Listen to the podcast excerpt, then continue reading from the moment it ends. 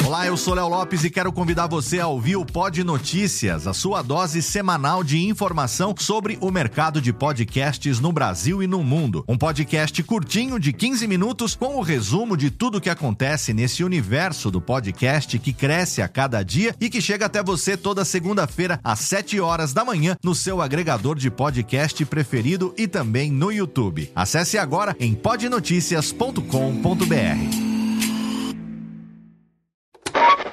São 20 horas e 25 Sim, senhoras e senhores, está começando a partir de agora o primeiro Radiofobia. Hoje totalmente fenomenal, um programa especialíssimo apresentando para vocês 10 anos de podcast Radiofobia, senhoras e senhores. Incrível, história das internets se imaginaria. Mais uma edição do Radiofobia, sim! Eu quero mais palmas hoje, não? Quero muito mais palmas, porque hoje. Está no ar o Radiofobia. Há mais de 10 anos trazendo para o podcast o melhor clima do rádio ao vivo.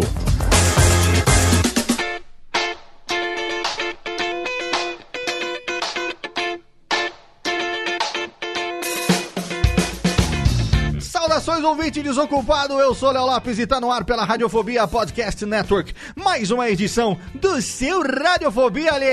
Sim, senhoras e senhores, Rubens e Jorge levantem e batam as palminhas. Quero mais, Val, muito mais, muito mais palmas hoje. Olha só, chega também, chega. Chega, nós. Vocês vão querer um salário muito maior do que os Doritos que eu consigo pagar pra vocês. Estamos aqui com mais uma edição do seu Radiofobia. Chegamos ao mês de setembro de 2019. Graças a Diaga sobrevivemos a agosto, porque olha, putz, aqui, vou falar pro seu negócio e estamos aqui trazendo pra você depois de um mês totalmente científico. Nós temos agora um mês que começa com luzes, olha, com flashes, com um convidado que é esse sim, Laurito. O que que esse convidado é meu e seu também? Por favor, Lauritão. Esse cara é muito meu amigo, porra. Mas ó, e o cara trabalha com áudio, trabalha com vídeo, fotógrafo, videomaker, ele é. Você que é muito bom nisso. Não, não, não eu, não sou eu que sou bom, é ele. Esse cara, ele é bom. Ah, bom, tá certo. E, e você conhece ele de longos carnavais, Lauritão? É, a gente. Pô, muitas histórias já. Olha aí, Lauritão, quem diria, hein? Muito bem. Espírito de Laurito rondando o 11 ano do Radiofobia, sempre aqui fazendo o seu introdutório para o nosso convidado. E eu tenho no programa de hoje a presença de dois dos nossos integrantes. Ela, que é aquela que tem perfumado o nosso ambiente com o aroma das montanhas, das montanhas, nunca sei se é montanha, apesar do nome, ó, minha querida Jéssica Dalcin, Santa Maria da Boca do Monte, fica mesmo na boca de um monte ou não? Fica no, no buraco do monte. Ah, no buraco do monte, não é no alto. do- Não é no lá em meio. cima daquele morro, é no meio do morro. É no meio do morro, a chamada depressão central. Depressão Uhum. central, É, muito todo mundo bem. meio deprimido na depressão. É que nem o problema que eu tenho quando como muito sal, o problema é depressão que eu tenho aqui. Muito bem, é, é isso aí, então estamos inspiradíssimos hoje. E, ô Jéssica, você que é uma escriteira de marca maior, eu que tenho o seu livro aqui que eu recebi de presente. é, você já se enveredou também pelo mundo das imagens, não? De vídeo, não? Mais ou menos, mais ou Mais menos. ou menos, mais ou menos. é. É, eu, eu sou formada em desenho industrial. Olha aí, Então- que novidade. Na verdade, você já deve ter É. dito isso, mas eu tava bêbado e não lembro.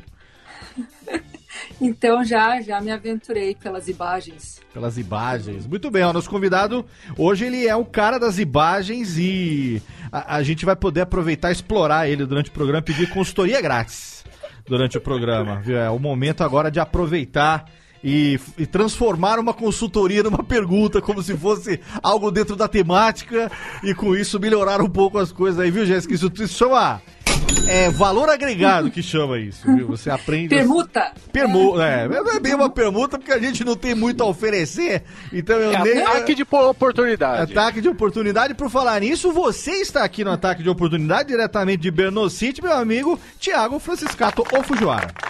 E aí, Léo, tudo bom? Eu tô bem, eu quero saber o seguinte, quando é que começa a carreira de blogueirinha Tim das duas japinhas? Cara, por mim começava agora já. Eu preciso aproveitar o convidado, pegar as consultorias, Sim. fazer um Um book. canal pra elas, ter- começar a trabalhar de empresário pra ver se antes dos 40 eu me aposento, Léo. Você também tem a meta de, num futuro próximo, ser sustentado pelos filhos? Porque eu tenho. Nossa, mas como eu rezo, velho. Se tem um cara que tenho inveja na vida é o pai do Neymar, cara. Eu queria tanto ser ele, cara. Pai, se bem que o pai do Neymar, olha, eu não vou nem falar nada, porque é uma pessoa que não sei. Mas eu gostaria muito, num futuro próximo, se isso é possível, é, receber a condição de ser sustentado pelo trabalho dos filhos. Afinal de contas, a gente bota filho no mundo que é pra explorar mesmo. Essa que é a ideia. Exatamente, lá. A gente junta as duas minhas com o seu e faz um Radiofobia Kids. Exato, tem sim, junto. Se bem que o Lucas já vai fazer 18 anos, já vai virar adulto, deixa de ser kids. É, Não, mas não, não. O, Tô o- o Lorenzo, ah, O- Lorenzo, o Lucas dá. não deu certo até agora, Lucas cara. não, cara. A gente já elimina ele da, da equação, É, eu vou falar pra você que o Lucas, ele tá trabalhando como editor na Radiofobia e tá tirando uma grana que eu não tirava na idade dele. Vou falar pra você, viu? É Não, e o cara ainda é brincadeira. DJ, não é? É, não, não, mais ou menos, mais Fogo ou de menos. palha, foi fogo de É, palha. foi fogo de palha. Muito bom, Thiago Fujiwara, sempre bom ter você aqui no Radiofobia. E hoje nós temos aqui, olha, os anões estão com- apaixonados pelo Thiago, eles adoram o Thiago. E nós estamos aqui hoje com um convidado que é meu amigo, estive com ele mês passado em São Paulo, a gente trocou uma ideia, eu já tive o prazer de editar a participação dele lá no Nerdcast também, num programa sobre profissão videomaker, esse cara que, puto, o trabalho dele é de uma qualidade... Olha, se tem uma coisa que me conquista na- no, no- no trabalho das pessoas é fazer com qualidade e capricho. Porque a gente vive na internet, né, Tiagão e Jéssica, que é um lugar onde, se você tem um telefone na mão, você pode ser o que você quiser. Inclusive, muita coisa bosta, que é o que a gente mais vê por aí, né? Que a Ah, gente- tem aos montes, cara. né, o que a gente mais vê é conteúdo bosta, não só em conteúdo, mas em produção também, tudo, aquela, né, Comic Sans, é, é, vídeo com print art até hoje, né, e hoje, cara, esse cara, olha, eu vou falar pra você que eu pago um pau, que eu quero ver se ele quer fazer uma permuta de consultoria aí, porque eu tô precisando melhorar as luzes aqui no estúdio, em breve vou estrear também atrações em vídeo do canal Radiofobia lá no YouTube, vou precisar de umas dicas e ninguém melhor do que esse cara que tem também o seu podcast, vai falar sobre a carreira dele, apesar de jovem, tem um, olha, uma ficha, como diria o, o, o- delegado, tem uma ficha corrida de trabalho aqui, meu amigo, que é de botar inveja em muita empresa, se você entrar lá no site dele, você vai ver os clientes que ele já atendeu, é com orgulho que eu recebo hoje meu amigo Luquinhas do Radiofobia, olha que fenomenal. Ô, valeu, cara. Obrigado pela, pelo convite aí. A partir do segundo elogio, eu já comecei a achar que você tinha chamado outra pessoa pra participar, porque eu não tô acostumado. Cara, é sério, velho. Poucas pessoas eu chamo aqui que realmente pagam um pau porque fazem. E eu vou falar pra você, eu já tive a honra de trazer aqui muita gente boa. E nesse ramo é, é uma, uma área que a gente não tem oportunidade de trocar tanta ideia com o pessoal, porque a nossa área é mais a área de áudio e tal, né? Então sempre trazendo o pessoal do rádio, da comunicação. Mas quando a gente conversou lá em São Paulo mês passado, falei, cara, eu queria bater um papo porque é um negócio que, é, não só pra gente entender o teu, o teu trabalho, que eu conheci é, pela internet, depois, quando eu vi que você apareceu lá no, no, no, no Nerdcast que eu acabei editando também, fiquei muito contente. Aí a gente se encontrou esse ano, acho que foi na Campus, né? A gente, Isso. a gente Na palestra do Guga Mafra. Exatamente, lá na palestra do Google a gente se encontrou lá na campus e aí depois a gente começou a trocar ideia e tal. Tem o nosso grupo também do Radiofobia lá no Telegram que a gente fica causando. E aí recentemente é, eu falei que eu, que eu queria começar a estudar um pouco de teclado. E aí o Lucas veio no Pequenas Empresas, Grandes Negócios aí, no, como é que chama aquele decolar.com? Não, como é que é aquele negócio que troca as OLX. coisas? OLX, OLX. E aí eu acabei comprando um, como é que chama aquilo lá mesmo que eu sempre esqueço? É um controlador MIDI. Controlador MIDI, olha aí, um teclado que eu estou começando devagarzinho no pouco tempo que eu tenho, mas eu estou começando ali, eu, eu acabei herdando o Roland, do meu amigo Luquinhas, que hoje está aqui, que também não deve ter tocado nada naquela bodega, né? Toquei bem pouco. Não deve estar novo. Comprei tá zerado, cara. Inclusive, eu tô vendendo um baixo aí, se alguém quiser comprar, me chama aí na Olha DM, aí, é ó. verdade. Por falar em ataque de oportunidade, fica o link do post ali. Se não tem o link, tem, tem, um anúncio ou quem quiser Eu manda vou, um eu e-mail? vou fazer agora. Pronto, já vai, vai botar o link lá. Compre, compre um baixo do. Que quanto que vai ser o baixão? Bota o preço aí já pra galera. É um baixo 2.500 reais, um baixo de luthier incrível de madeira, cedro rosa, estilo Warwick, com captador Basslines. Você nunca vai achar um baixo dessa qualidade por esse preço, eu garanto. Olha aí, então, a galera aí do Troca o Disco, Henrique Machado, João Paulo Gumiero, Bruno Iago, por favor, fazendo propaganda aí do contrabaixo. Do contra... é Baixo ou contrabaixo? É só Mas baixo. pra, pra anunciar no LX, a foto tem que estar bem bosta, hein? Porque se tiver bom, o pessoal nem olha. Ele já vem querendo trocar, É. né? Não, Vem querendo trocar pro bicicleta, pro celular com tela rachada. Pô, cara, ó, muito legal, Luquinha, ter você aqui com a gente no programa. Valeu. E vamos então começar aqui com a pergunta que a gente sempre faz no começo aqui para os nossos convidados, relacionada à, à infância dos nossos convidados e aquilo que eles acabaram é, fazendo profissionalmente. Né? Então eu queria saber, fala pro nosso ouvinte que eventualmente ainda não te conheça, da onde que você é, quantos anos você tem e quando você era pequenino, se você imaginava fazer o que você faz hoje ou se a sua ideia era fazer algo totalmente diferente. Bom, você falou que eu era jovem, né? Mas eu não sou tão jovem assim, eu sou de 85, eu tenho 34 anos, apesar de parecer jovem, mas por dentro eu tô acabado. E É que você não viu, você não viu ainda o ultrassom do meu fígado, né? E eu nasci no Hospital das Damas, em Osasco. E aí, com um ano, eu fui morar com os meus pais em Roraima. Eles foram trabalhar numa aldeia indígena. É Sério? verdade isso. Que que, seu pai trabalhava na FUNAI? O que, que é? E aí, não, eles, eles trabalhavam numa missão cristã lá. Minha mãe, ela tava traduzindo a língua dos índios lá pro Caralho, português. que foda isso! É, e aí, aí eu vivi meio cidade, meio aldeia. Eu tenho fotos pra provar depois, eu posso mandar. É como se precisasse provar, né? É, e aí, com cinco anos mais ou menos, meus pais se divorciaram, a gente voltou pra São Paulo.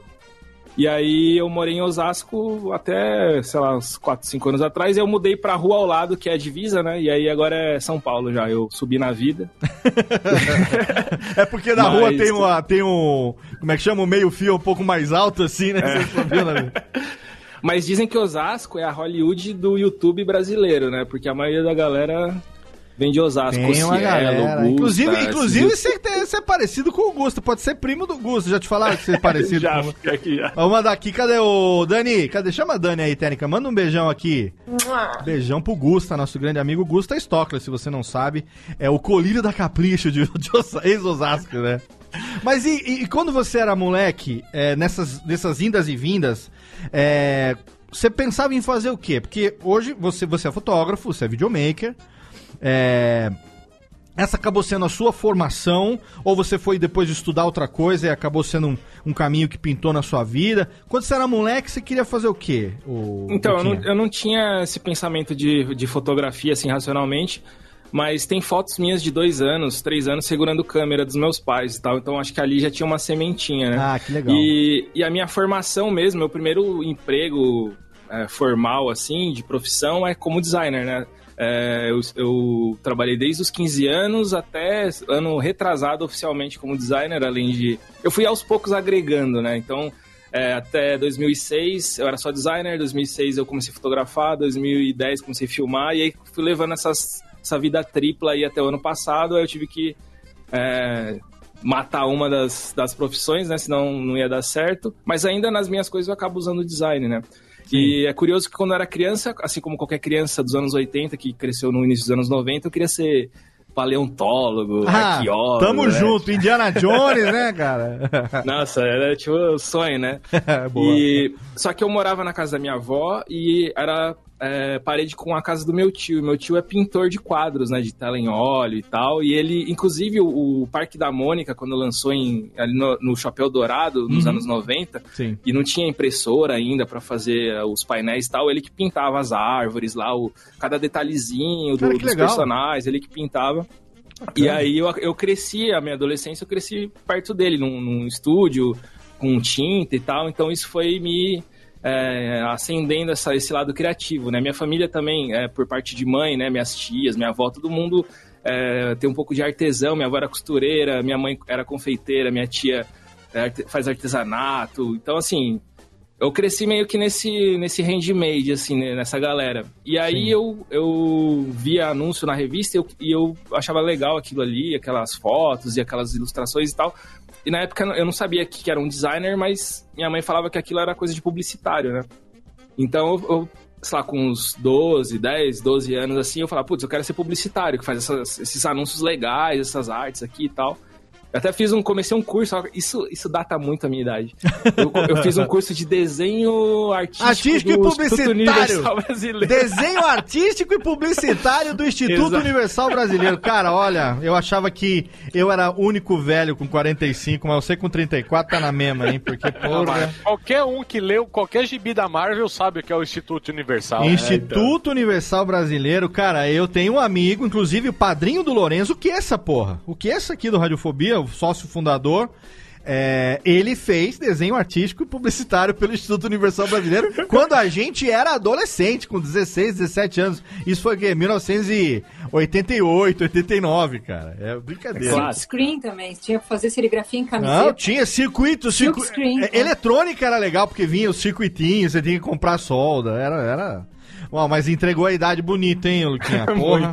Nossa senhora. Mas resumindo, aí eu, eu conheci o- a informática, aquelas escolinhas que, que tinham um curso barato, aí eu fiz um estágio numa escola de informática, já fui gostando mais de computador.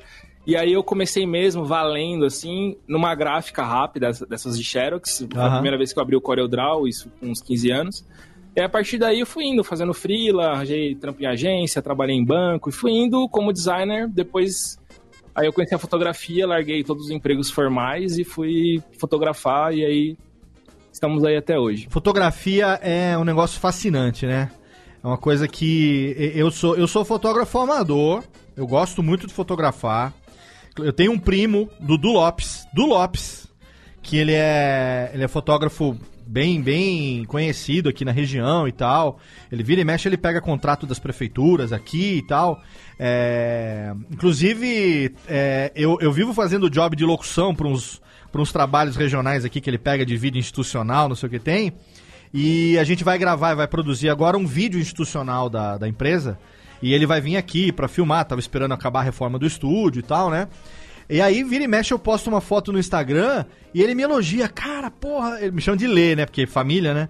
Porra, Lê, que legal, não sei o quê. Olha, parece que você usou aí a, a, a regra dos três terços, não sei o quê. Eu não sei a menor ideia que eu tô fazendo. Não, porque você tem uma visão boa pra fotografia e tal. É um negócio fascinante. Luz. Porque fotografia é percepção de luz e, e ângulo é uma coisa muito legal, né, cara? Pra quem, É muito- quem vem do design, que nem você que tem- gosta disso, eu acho que fotografia é um, é um caminho fascinante, né? Não, é total. Tanto é que quando eu era designer oficialmente, né, eu tratava fotos pra site, pra esse tipo de coisa, capa de disco. Então isso já foi me apresentando pra esse mundo da fotografia. Eu já, já entrei na fotografia entendendo um pouco, né, o lance da luz e das cores, que eu, é, nada do que eu fui acrescentando eu fui perdendo. Então não é, não é que eu era médico e aí virei advogado que você perde, né, um- o seu estudo. Então tudo que foi somando é, me, me ajudam hoje, né? Coisas que eu aprendi no início. E aí o lance da foto é incrível mesmo. E você falou que, que tá quebrando a regra da ciência aí, mas luz é física, né? E você quer estudar Sim. fotografia mais agressiva mesmo, você vai cair numas contas e matemática, e aí, putz, Caio Gomes choraria nessa. Cara, eu acho muito legal. Eu, ano passado, quando eu, eu fiz a minha viagem pra Nova York, é, eu, eu fiz um planejamento com antecedência para que eu fizesse a, a cobertura em vídeo, tipo vlog da viagem e tal, né? E aí eu, puta, pesquisei com antecedência e tal, aí com- vi muita coisa sua do Gusta, da Luli, do PH, uma galera que eu gosto daqui, que faz coisa legal aqui. E aí, com base nas recomendações, eu comprei uma câmera, comprei um tripé e tal, e aprendi, estudei, pra chegando lá, eu poder dar uma, tipo, vlogar durante a viagem e tal. E agora, um ano e meio depois da viagem, essa série de vídeos, e finalmente agora, nesse mês final de setembro, vai ao ar pelo, pelo canal da Radiofobia no YouTube, que vai ser. Vai, vai estrear com essa minha viagem pra Nova York, né? E agora eu já tenho uma outra viagem marcada agora pra outubro, só que agora aqui pra América do Sul. E eu já vou com conhecimento a- adquirido, já pensando. E, cara, foi, é muito legal quando você estuda isso, porque você já vai pensando com antecedência que tipo de take que você vai pegar, que tipo de movimento que você vai dar. Você planeja isso com antecedência na cabeça. Essa coisa de, de vídeo, pra ir de foto pra vídeo, acho que pra você foi um passo natural, né? Foi principalmente porque é, eu fui empurrado pra, pela tecnologia, né? Porque em 2010 a Canon lançou uma câmera que chama 5D Mark II, Sim. que ela começou a filmar com a qualidade, é, usando a, a ótica da, da lente da fotografia, ela começou a filmar com a qualidade de, de cinema, né? Então a gente via aqueles vídeos, o salto da câmera é, VHS, das câmeras digitais mesmo, é, que era aquele look de TV, né, que se via nas novelas e tal, pra 5D era um absurdo. Tanto é que fez um buzz, mudou, mudou o mundo mesmo do, do, do vídeo, é, essa câmera. Até tem, tem, tem um episódio do, do Dr. House que usaram essa câmera e foi um, um buzz. É icônica, É, né? va- É, foi, ela marcou um, um momento, Marcou uma né? geração. É. E aí, como eu já fotografava, eu peguei essa câmera, fui experimentar. E é, minha paixão pelo cinema falou mais alto, né? Eu gosto de cinema desde. O primeiro filme que eu fui assistir no cinema com sete anos foi o Batman Retorno. Caraca. E, e aí isso também influencia, né? E aí eu comecei a aplicar no vídeo os meus conhecimentos de fotografia, que é, a base é a mesma, né? De iluminação, de configuração de câmera. E aí, consequentemente, você vai aprendendo o lance dos movimentos, da linguagem, e você vai somando, né? Mas foi mais ou menos isso. Cara, eu acho muito legal, muito fascinante. Inclusive, depois eu vou tomar a liberdade de te mandar o piloto desse vídeo, que já tá, já tá no quinto corte, pra você ter uma ideia. Todo mundo O cliente é chato, hein? Cara, é chato. E eu, não, mas sabe o que, que é? Eu tô, eu tô maturando isso, você vê, um ano e meio vai fazer que eu voltei da viagem. Até eu resolver fazer o vídeo foi quase um ano. Foi, sei lá, final. Foi em novembro do ano passado que eu resolvi que realmente ia tirar do, do meu HD e ia fazer. E aí, cara, sem experiência de YouTube, YouTube não tem objetivo nenhum de ser é, estrela do YouTube, nada nesse sentido, mas de fazer um negócio com qualidade, né? Manter, pelo menos em vídeo, o padrão de qualidade que eu tô acostumado a. Modéstia, a, a- foda-se a modéstia, aí no áudio é qualidade, então a gente quer manter isso no vídeo também. E aí, eu tenho a sorte de ter excelentes amigos que já têm um, um nome no YouTube bacana. E aí eu pego e mando pra esses caras me darem a opinião, a pior cagada da minha vida. Porque veio opinião de Tati Mauri, Jacaré Banguela, Jovem Nerd, Gaveta, Tucano. E cada um falando uma coisa. Você sabe o que é filho de 20 pais? Se eu, se eu for levar o que todo mundo disse, ele nunca vai ficar do jeito que realmente eu gostaria de publicar. Então eu tô pegando e lapidando na medida do possível, na medida do impossível, pra ser mais honesto. E agora acho que no final de setembro, finalmente, ah, vai pro ar. Eu, eu acho que ó, a sua opinião vai ser a última que eu vou pegar, viu? Porque Eu vou senão. destruir todas as outras. Cara, vai acabar com tudo. Aí eu vou ligar pro Murilo, que é o, que é o meu editor de vídeo, e falar assim: Murilão, ouve isso daqui. Cada vez que eu mando pra ele um áudio que alguém me mandou de feedback, ele fala assim: Cara, mudou tudo de novo. Eu falei: Não, não, segura. Vamos pegar o que, o que vai melhorar, o que não vai e tal. Mas você, quando começou a trabalhar com vídeo efetivamente, Luquinha, você sentiu. É, nesse momento que com essa coisa da internet, do smartphone, das câmeras como a 5D e tal, que já tinha, digamos assim, uma uma vulgarização, digamos assim, da profissão, é, no sentido de todo mundo, ainda que sem o estudo, ainda que sem a, a, a- qualificação, se achava disponível para fazer, e aí você puta, tinha uma concorrência desleal que não conseguia encontrar. Como é que você. Porque você hoje é um cara que tá com a sua clientela, eu falei no começo do programa, não é brincadeira. Eu vou deixar o site lá, o link no post para as redes sociais, é, Instagram, Twitter, o canal no YouTube. A gente vai falar sobre tudo, o próprio LinkedIn e tal, Facebook, mas tem também o site que é o Luquinhas com Z, luquinhas.com. E se você for lá, você vai ver o portfólio dos clientes. Artistas, Tá fraco, Léo, empresas. Porra, cara, É, é. Adidas, Canon, Fox, Não, Jovem não- Nerd. E não é só as empresas também, tem as produtoras ali, algumas das produtoras mais conhecidas do Brasil, os diretores que já trabalharam com ele. Então, assim, sem dúvida nenhuma, fruto do teu trabalho, do teu esforço e da qualidade do seu trabalho. Eu quero saber como é que foi lá quando você resolveu se aventurar por isso, a- a- a- esse- aquele início é, e essa concorrência que muitas vezes é desleal, né? Do cara que estudou e quer fazer um negócio bem feito, com qualidade, teve o que ele investiu, né? De, puta, de tempo, de grana e tudo mais. e muitas vezes encontrando ali, coisa que acontece com a gente no áudio também, no podcast, na edição agora também, que virou carne de vaca, todo mundo, todo mundo é, é, edita. Eu- quando eu comecei há, há 7, 8 anos, é, era só eu e mais um- uma ou duas pessoas. Agora, inclusive, eu sou um cara extremamente burro, né? Porque é, eu tenho curso disso, então eu, eu, eu, eu formo a minha culpa é própria. Eu formo a minha própria concorrência, obviamente. Mas até aí não- isso não é problema, porque sempre tem o original e tem o. O que, que, foi, o que, o que, que foi, Técnica? Não, eu não mereço isso, não. Não, não, não, não mereci, não mereci, estou sendo modesto até o momento. Ou pelo menos estou tentando. Como é que foi, Luquinha, no, no começo, cara?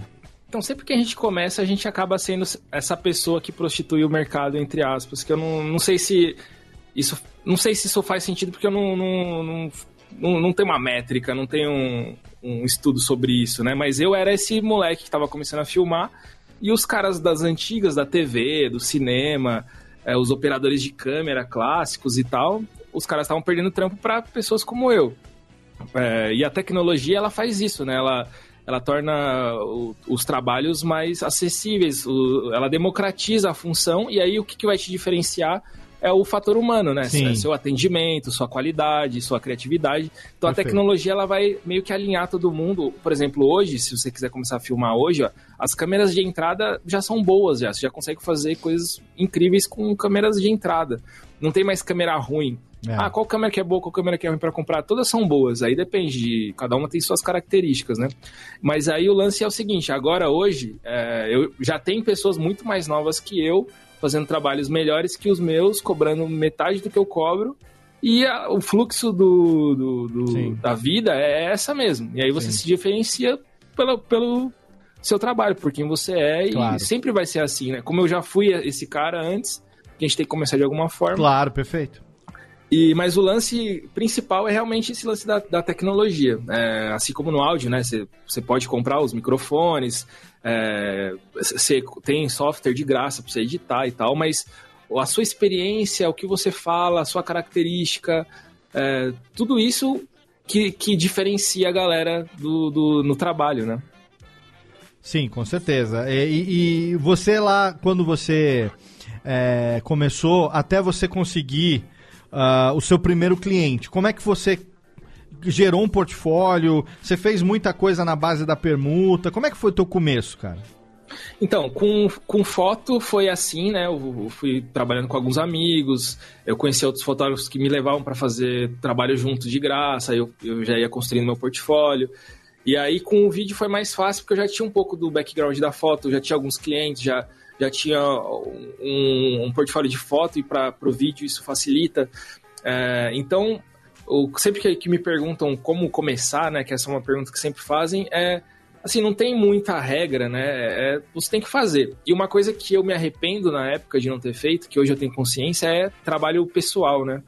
Então, se você está começando agora, você tem uma câmerazinha, tem um celular, alguma coisa, se você fizer o seu trabalho, pode ser um- um vlog, pode ser um canal no YouTube, pode ser é, uma festa de aniversário do- do- de alguém da sua família, você já vai construindo esse portfólio, você já vai praticando e já fica mais fácil de você arran- arranjar outros trampos, né? Sim. Ô, ô, Lucas, quando você começou, você tinha alguma referência? Tipo, alguém que você gostava, ah, algum estilo, por exemplo?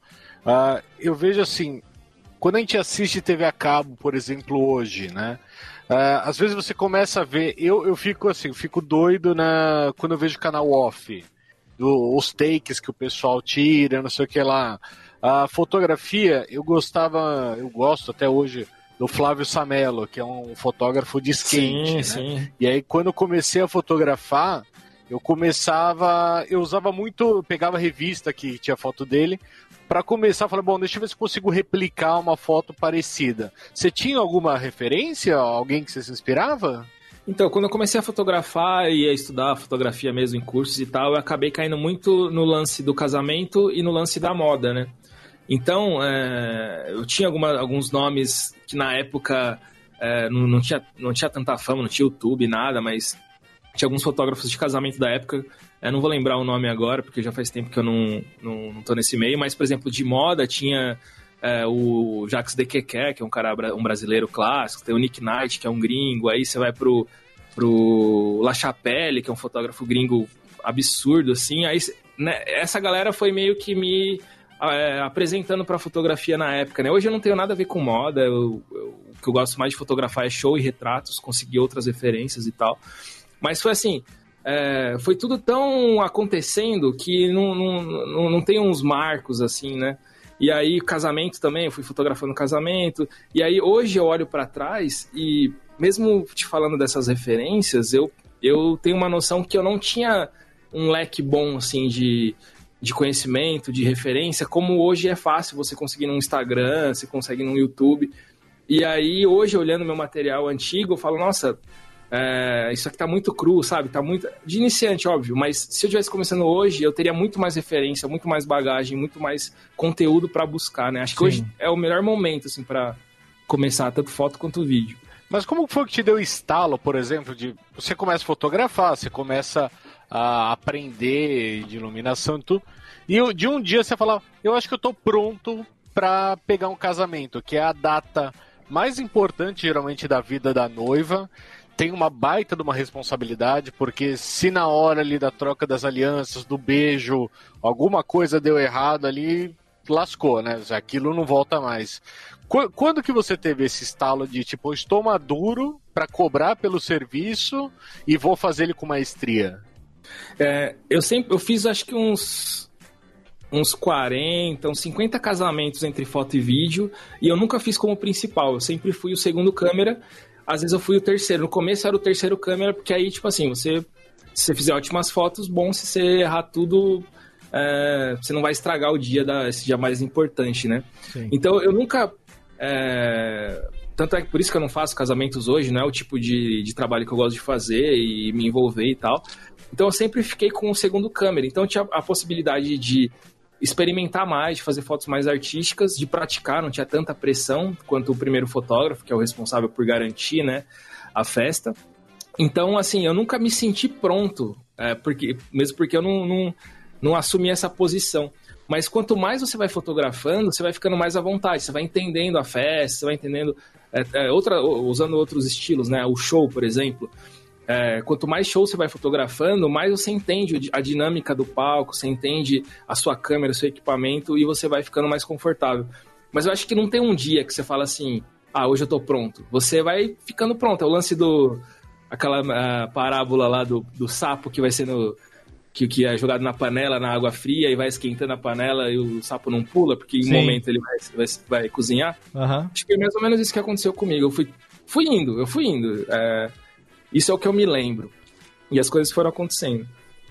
É, e o próprio fato de você olhar hoje para os trabalhos iniciais e dizer que percebe uma mudança que hoje você faria diferente, com algumas mais referências e tal, talvez não, porque muito provavelmente você só tem esse olhar agora. Sim. É a sua maturidade é, que faz você entender a dinâmica desse jeito, né? Eu precisei passar por isso, né? Exato. Sim. Então hoje você consegue olhar para aquele menino que começou há que, 20 anos, gente, 20 anos atrás.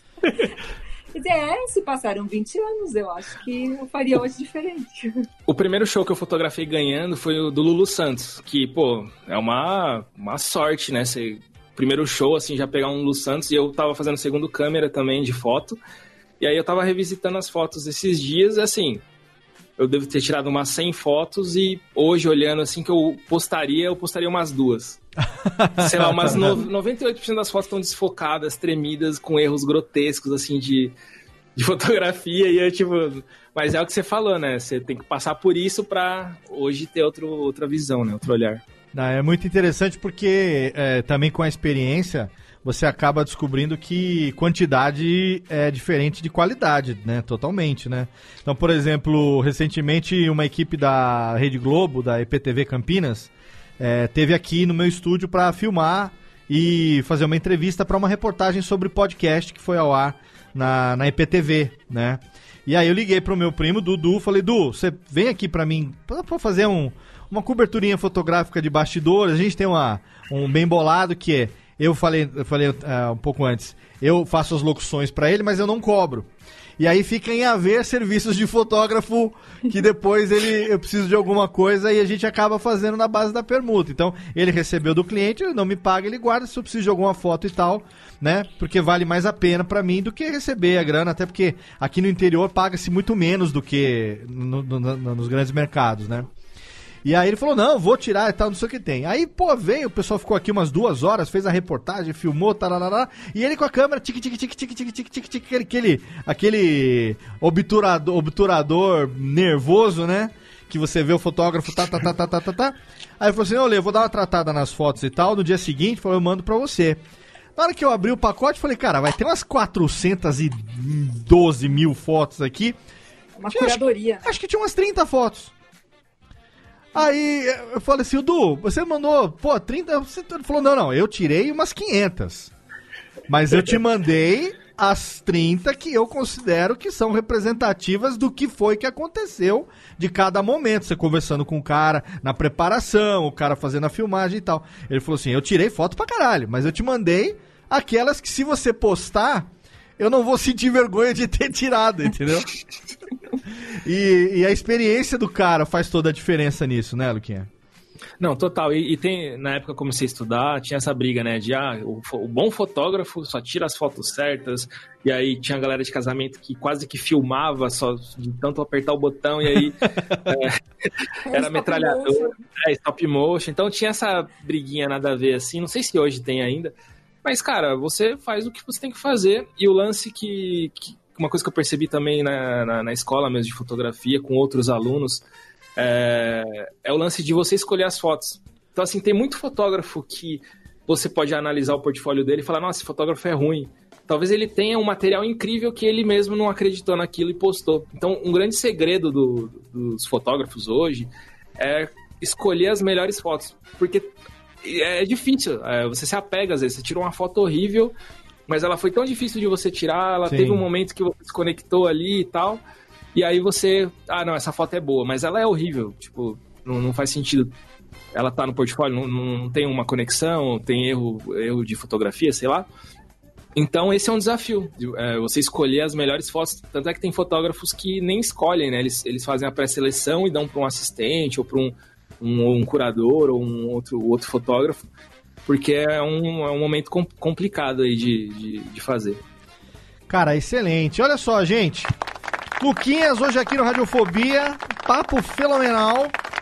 A gente tá aqui no momento que eu vou fazer uma pausa rápida pro nosso, pro nosso bloco aqui de cartinhas do Totô, nossos recadinhos. E daqui a pouco a gente volta porque eu quero falar sobre algumas coisas como YouTube, vídeos para o Instagram, que é um negócio que tem sido, né, depois aí do IGTV e tal. Será que é, com a com a, a- com a queda do Snapchat, será que o IGTV veio pra ficar? Como é que é? É, já tem gente se especializando aí em fazer vídeo pro, pro Instagram também e tal.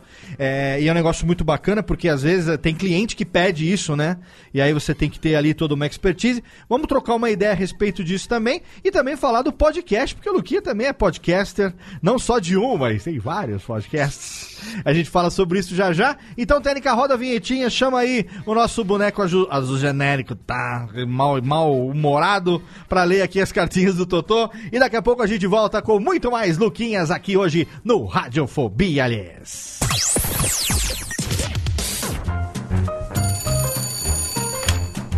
Alô, Alô, é, é da rádio, é? é da Radiofobia, filho. Então, é que sabe que eu mando carta pro programa toda semana, tem uns 10 anos já, mas ninguém nunca leu as minhas cartas, rapaz. Carta, lindo, sério? Em pleno século XXI? E você ouve onde? No gramofone? Mas não tem nenhuma carta por aí, não, é? Ah, eu queria tanto ouvir o meu nome no programa. Tá, e qual é a sua graça? É Ostrogésilo, Ostrogésilo.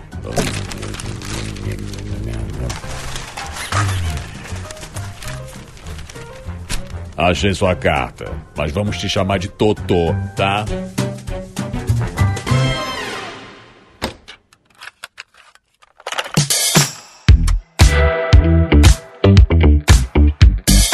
Rapidamente à sessão de cartinhas do Totô, desse Radiofobia hoje totalmente fenomenal, com o nosso querido Luquinha. Sim, olha só, um exemplo de pessoa obstinada hoje fazendo aquilo que ele gosta. Então você tá ouvindo o programa, tem muito mais aí pela frente. Não deixa de entrar lá no nosso post em radiofobia.com.br barra podcast e clicar nos links para seguir lá o Luquinhas nas redes sociais e principalmente apoiar lá a guerrilha do Luquinha. Você não sabe o que é?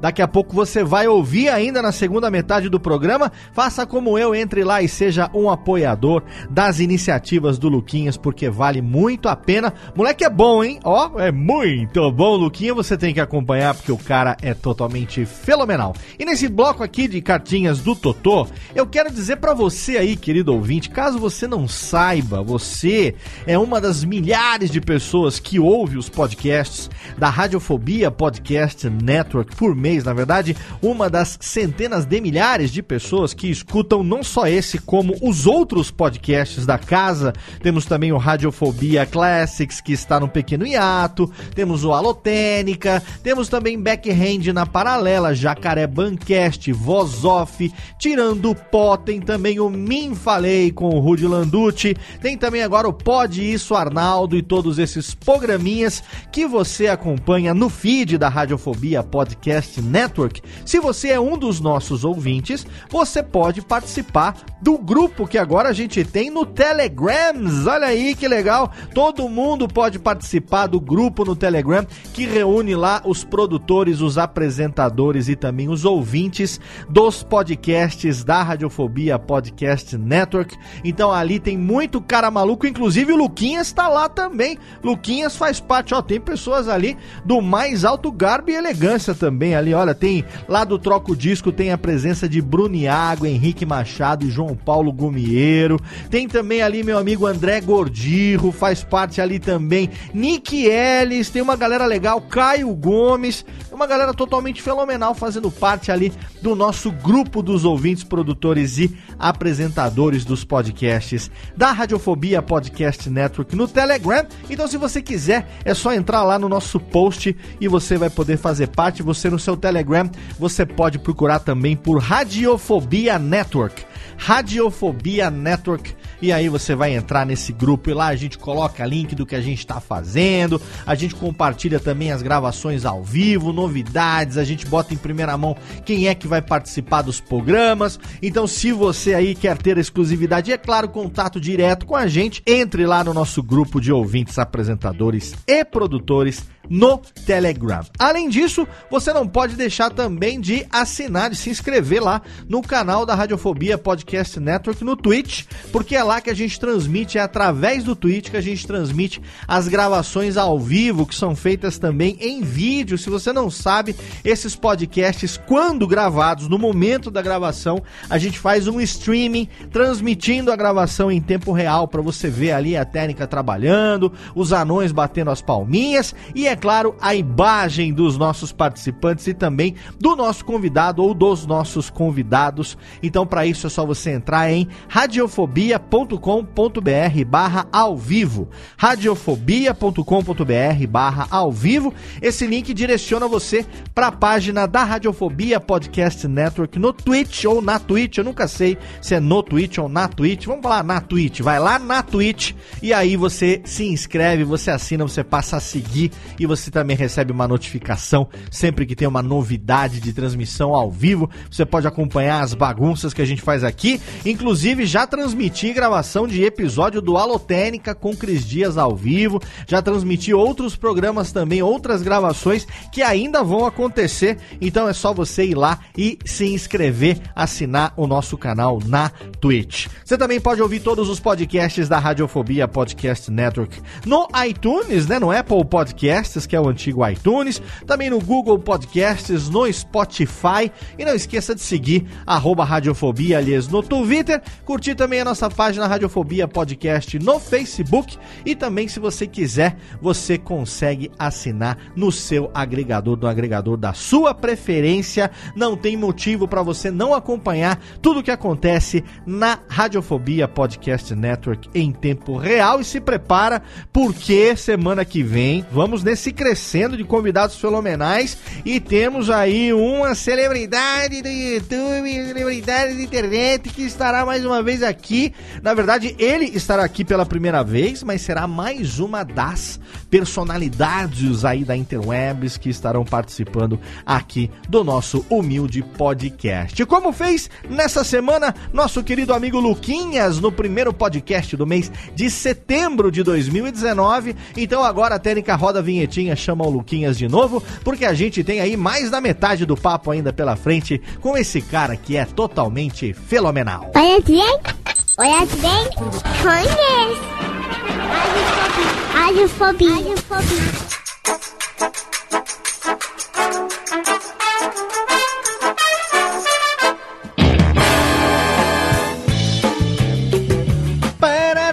Tamo de volta aqui no Radiofobia, né? Estamos aqui batendo aquele papo com Luquinha, sim, senhoras e senhores, estamos de volta, aliás, depois do nosso bloco aqui de cartinhas do Totó. Estamos de volta com muito mais Radiofobia, com muito mais Luquinha hoje aqui pra você. Nosso programa de número 266, no mês de setembro de 2019, nosso 11 ano. Olha aí que bonito, hein? Será, será que sobreviveremos até 2020? Não sei. Se o, tere- o meteoro não vier, coisa que nós oramos para que aconteça daqui a 15 minutos, vamos ali e vamos ver o que, que vai acontecer. E estamos aqui hoje com Jéssica Dalcin, diretamente do Rio Grande do Sul. Essa gautita, a dona da calopsita transexual. História, uma das melhores histórias desse ano do Radiofobia. E estamos aqui com ele que tem as duas japinhas mais lindinhas do mundo, Thiago Fujiwara. Estou aceitando contratos, hein? Tá aceitando contratos aí, olha aí, ó. Tem aí a consultoria. O Luquinhas tá acostumado aí a ficar fotografando Sim. as modelos, olha aí, hein. E só por coincidência, a Gisele Bündchen também tem irmã gêmea, né? Então. Olha aí! Muito bem. Qual das duas será a Gisele Bündchen e qual das duas será a irmã gêmea que ninguém conhece? Vamos ver. Ah, não, não importa, Léo. Pagando o cachê da Pa- Gisele olha. Bündchen, cara, fotografa quem quiser. cara. Exatamente, exatamente. Falou muito bem o homem que quer explorar as filhas, eu também quero explorar os meus. E temos aqui também a presença de Luquinhas no Radiofobia hoje, totalmente fenomenal. Luquinhas, quero saber o seguinte, nesse momento aqui, vamos falar um pouquinho de YouTube, né? Eu acho que você é, viveu aí uma época de internet que você foi, tes- foi, foi testemunha não só do nascimento do, do YouTube lá em 2006, né, a consolidação é, do YouTube como, como é, hospedagem de vídeo e tudo mais, o que acabou se tornando, mas você viu também a ascensão e queda de muita gente é, e, de, e de toda um, uma, digamos assim, ah, essa mina de ouro que chegou a ser o YouTube, essa cesta de ovos dourados que chegou a ser o YouTube, que depois a própria ferramenta acabou percebendo que ela poderia ganhar mais do que os produtores, e aí o jogo virou e hoje em dia é, ganha no YouTube muito mais quem tem ah, produto, né, anunciando, anunciantes e campanhas e tal, do que com o próprio AdSense propriamente dito, que já foi aí uma, uma grande cesta de, de ovos dourados, como a gente falou. Como é que foi você ter acompanhado essa cena toda do YouTube até você resolver entrar nisso também?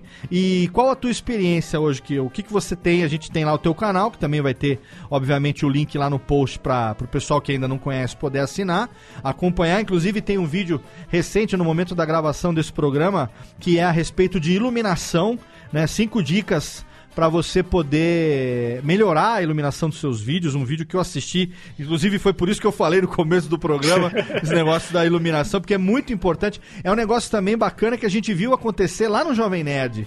Né, a gente viu lá é, o Nerd Office, lá o Queimando a Língua com o Fred e tal. É, antes e depois de uma iluminação bem trabalhada, uma iluminação bem pensada. Inclusive, quem quiser também saber mais sobre isso, eu recomendo que é, ouça, eu vou deixar o link no post também, pro Nerdcast número 638, Profissão Videomaker, porque ali não só o Luquinhas participou, como também é, participaram a, o Américo Fázio e a, a, a- Amanda Lousada, né?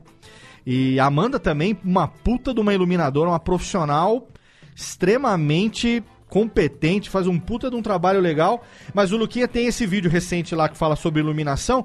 Conta um pouco pra gente dessa tua experiência como, usua, como é, é, consumidor, usuário, né? E depois como produtor também, com essa visão de videomaker dentro do YouTube, Luquinhas. Ah, eu comecei a consumir YouTube valendo mesmo, acho que 2010. É, antes, né, você vai de 2006 até 2010, você vai vendo os vídeos de gatinhos, memes, as brincadeiras e tal, né? ainda não estava consolidado mesmo. E aí eu comecei a consumir mais para portfólio, para ver clipe, coisas do tipo.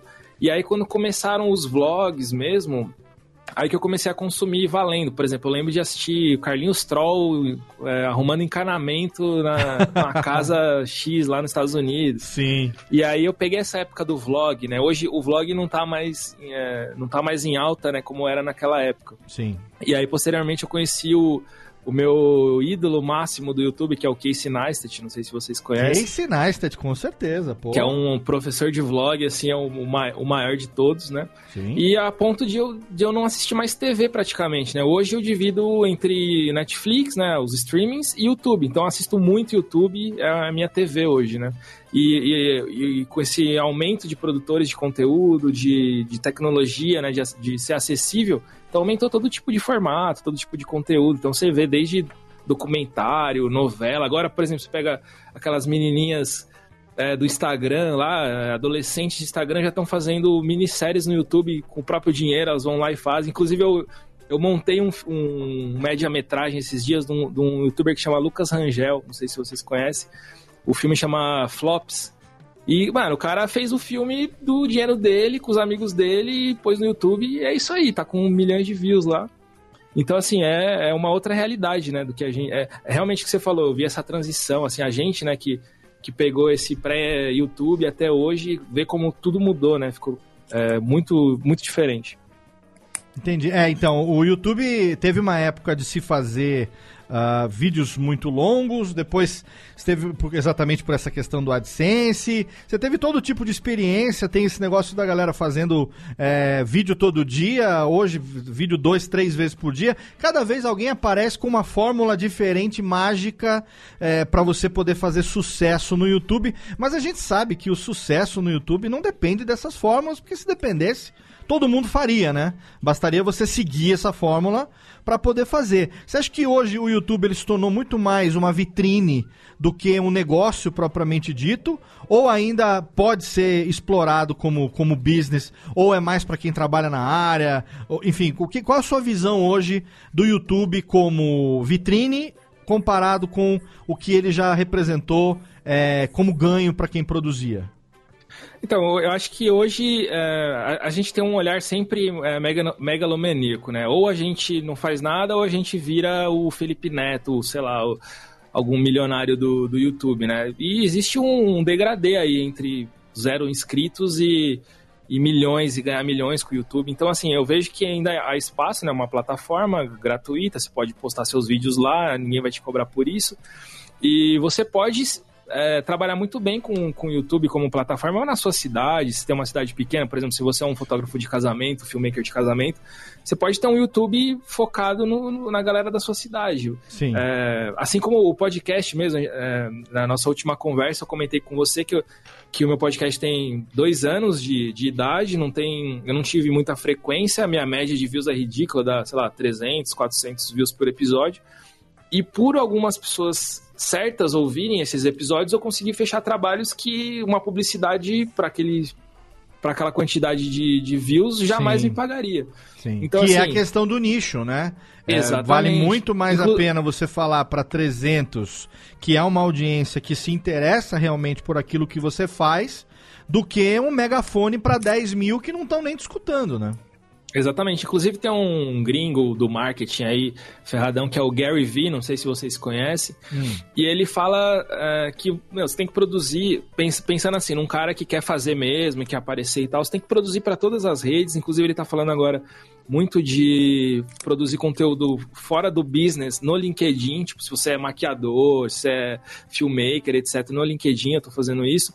Ele falou do TikTok também, que é uma rede é muito mais rápida que o Snapchat, que o, que o Instagram mesmo, que você entra lá só tem adolescente dançando. Só que aí é esse o argumento dele. Quando o Facebook lançou também era uma rede de, de estudantes, quando o Instagram lançou era uma rede só de fotos perfeitas.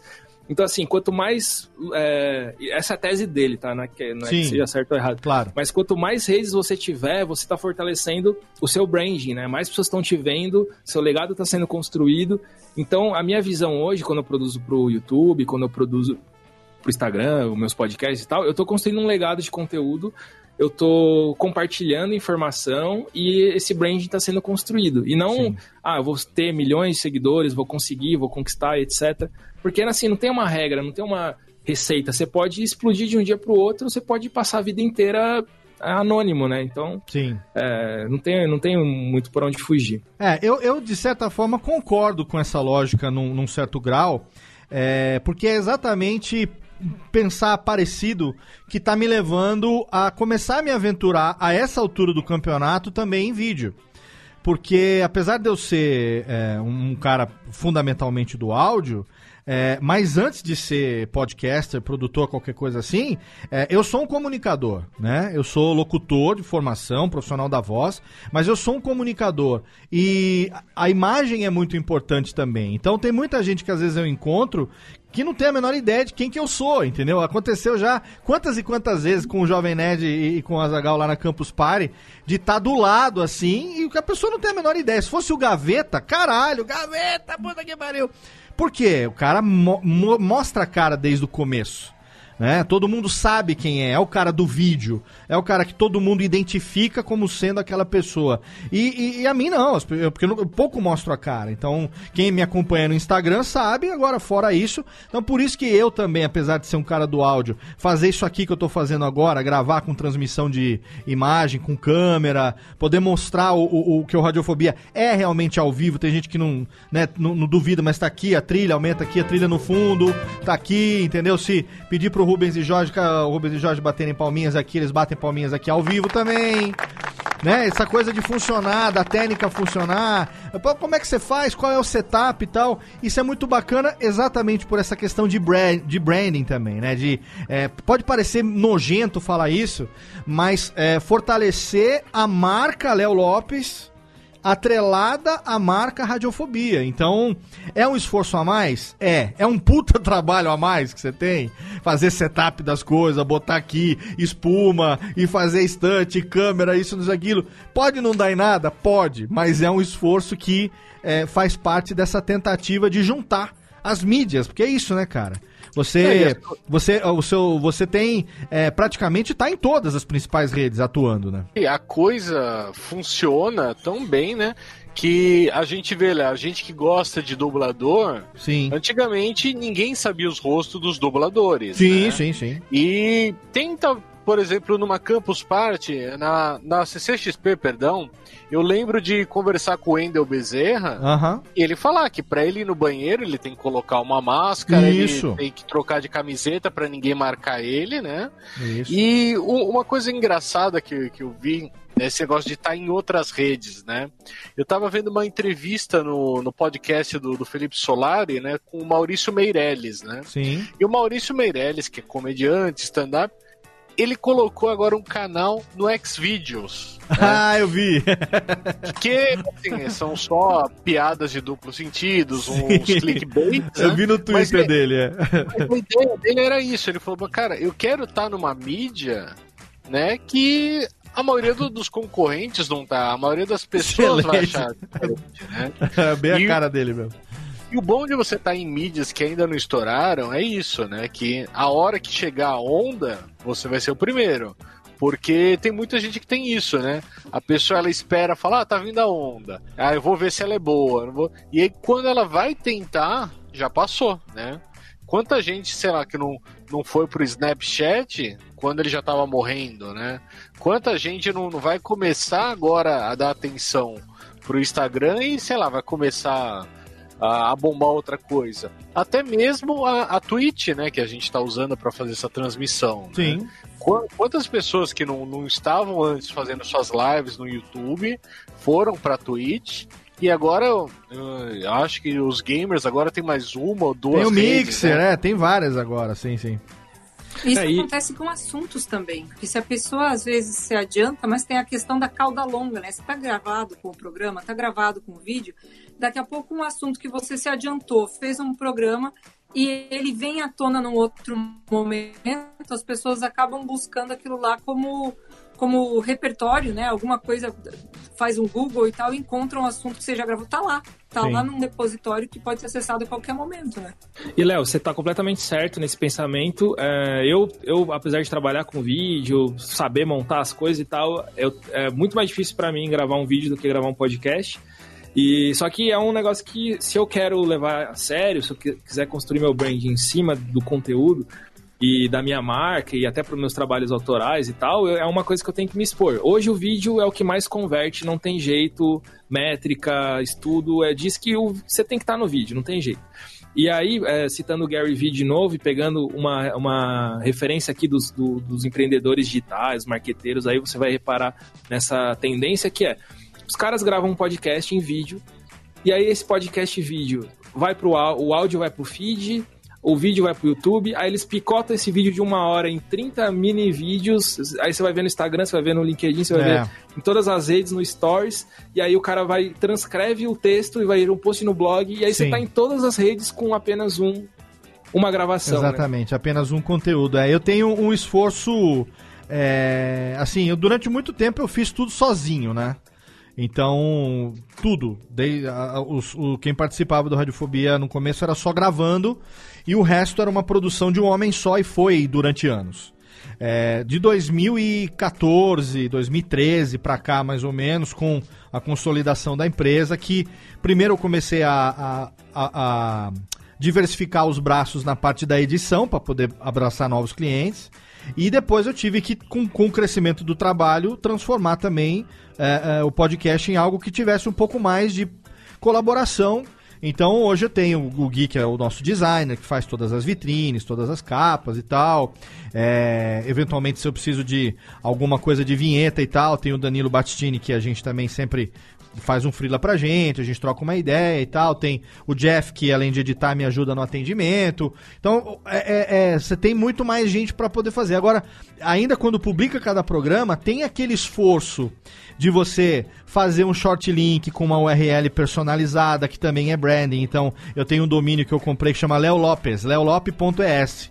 Leo Lopes barra, então é um short link configurado lá no Bitly, mas se você vai ver qualquer link de coisas que eu compartilho da Radiofobia, é Léo Lopes barra alguma coisa. Isso também é branding, cara, pô, o link é o nome do cara, né? Aí você bota isso em Facebook, bota no LinkedIn. Aí agora eu tô querendo aprender a fazer isso que você citou, que é pegar um trechinho do, do áudio e colocar a capa do programa e aparece aquele aquele waveformzinho enquanto você tá falando assim e você publica como videozinho no Instagram e aí você dá ali um teaser do que que tá acontecendo, bota, né, eu tenho, se eu botar no Stories, por exemplo, como eu tenho a, a mais de 20 mil lá com a conta comercial, então você pode botar o link pra pessoa fazer o swipe pra cima e aí direciona, todas essas ferramentas que eu não usava, e que eu tô agora, né, um, ca- um cachorro velho mostrando que consegue aprender truques novos pra poder diversificar, porque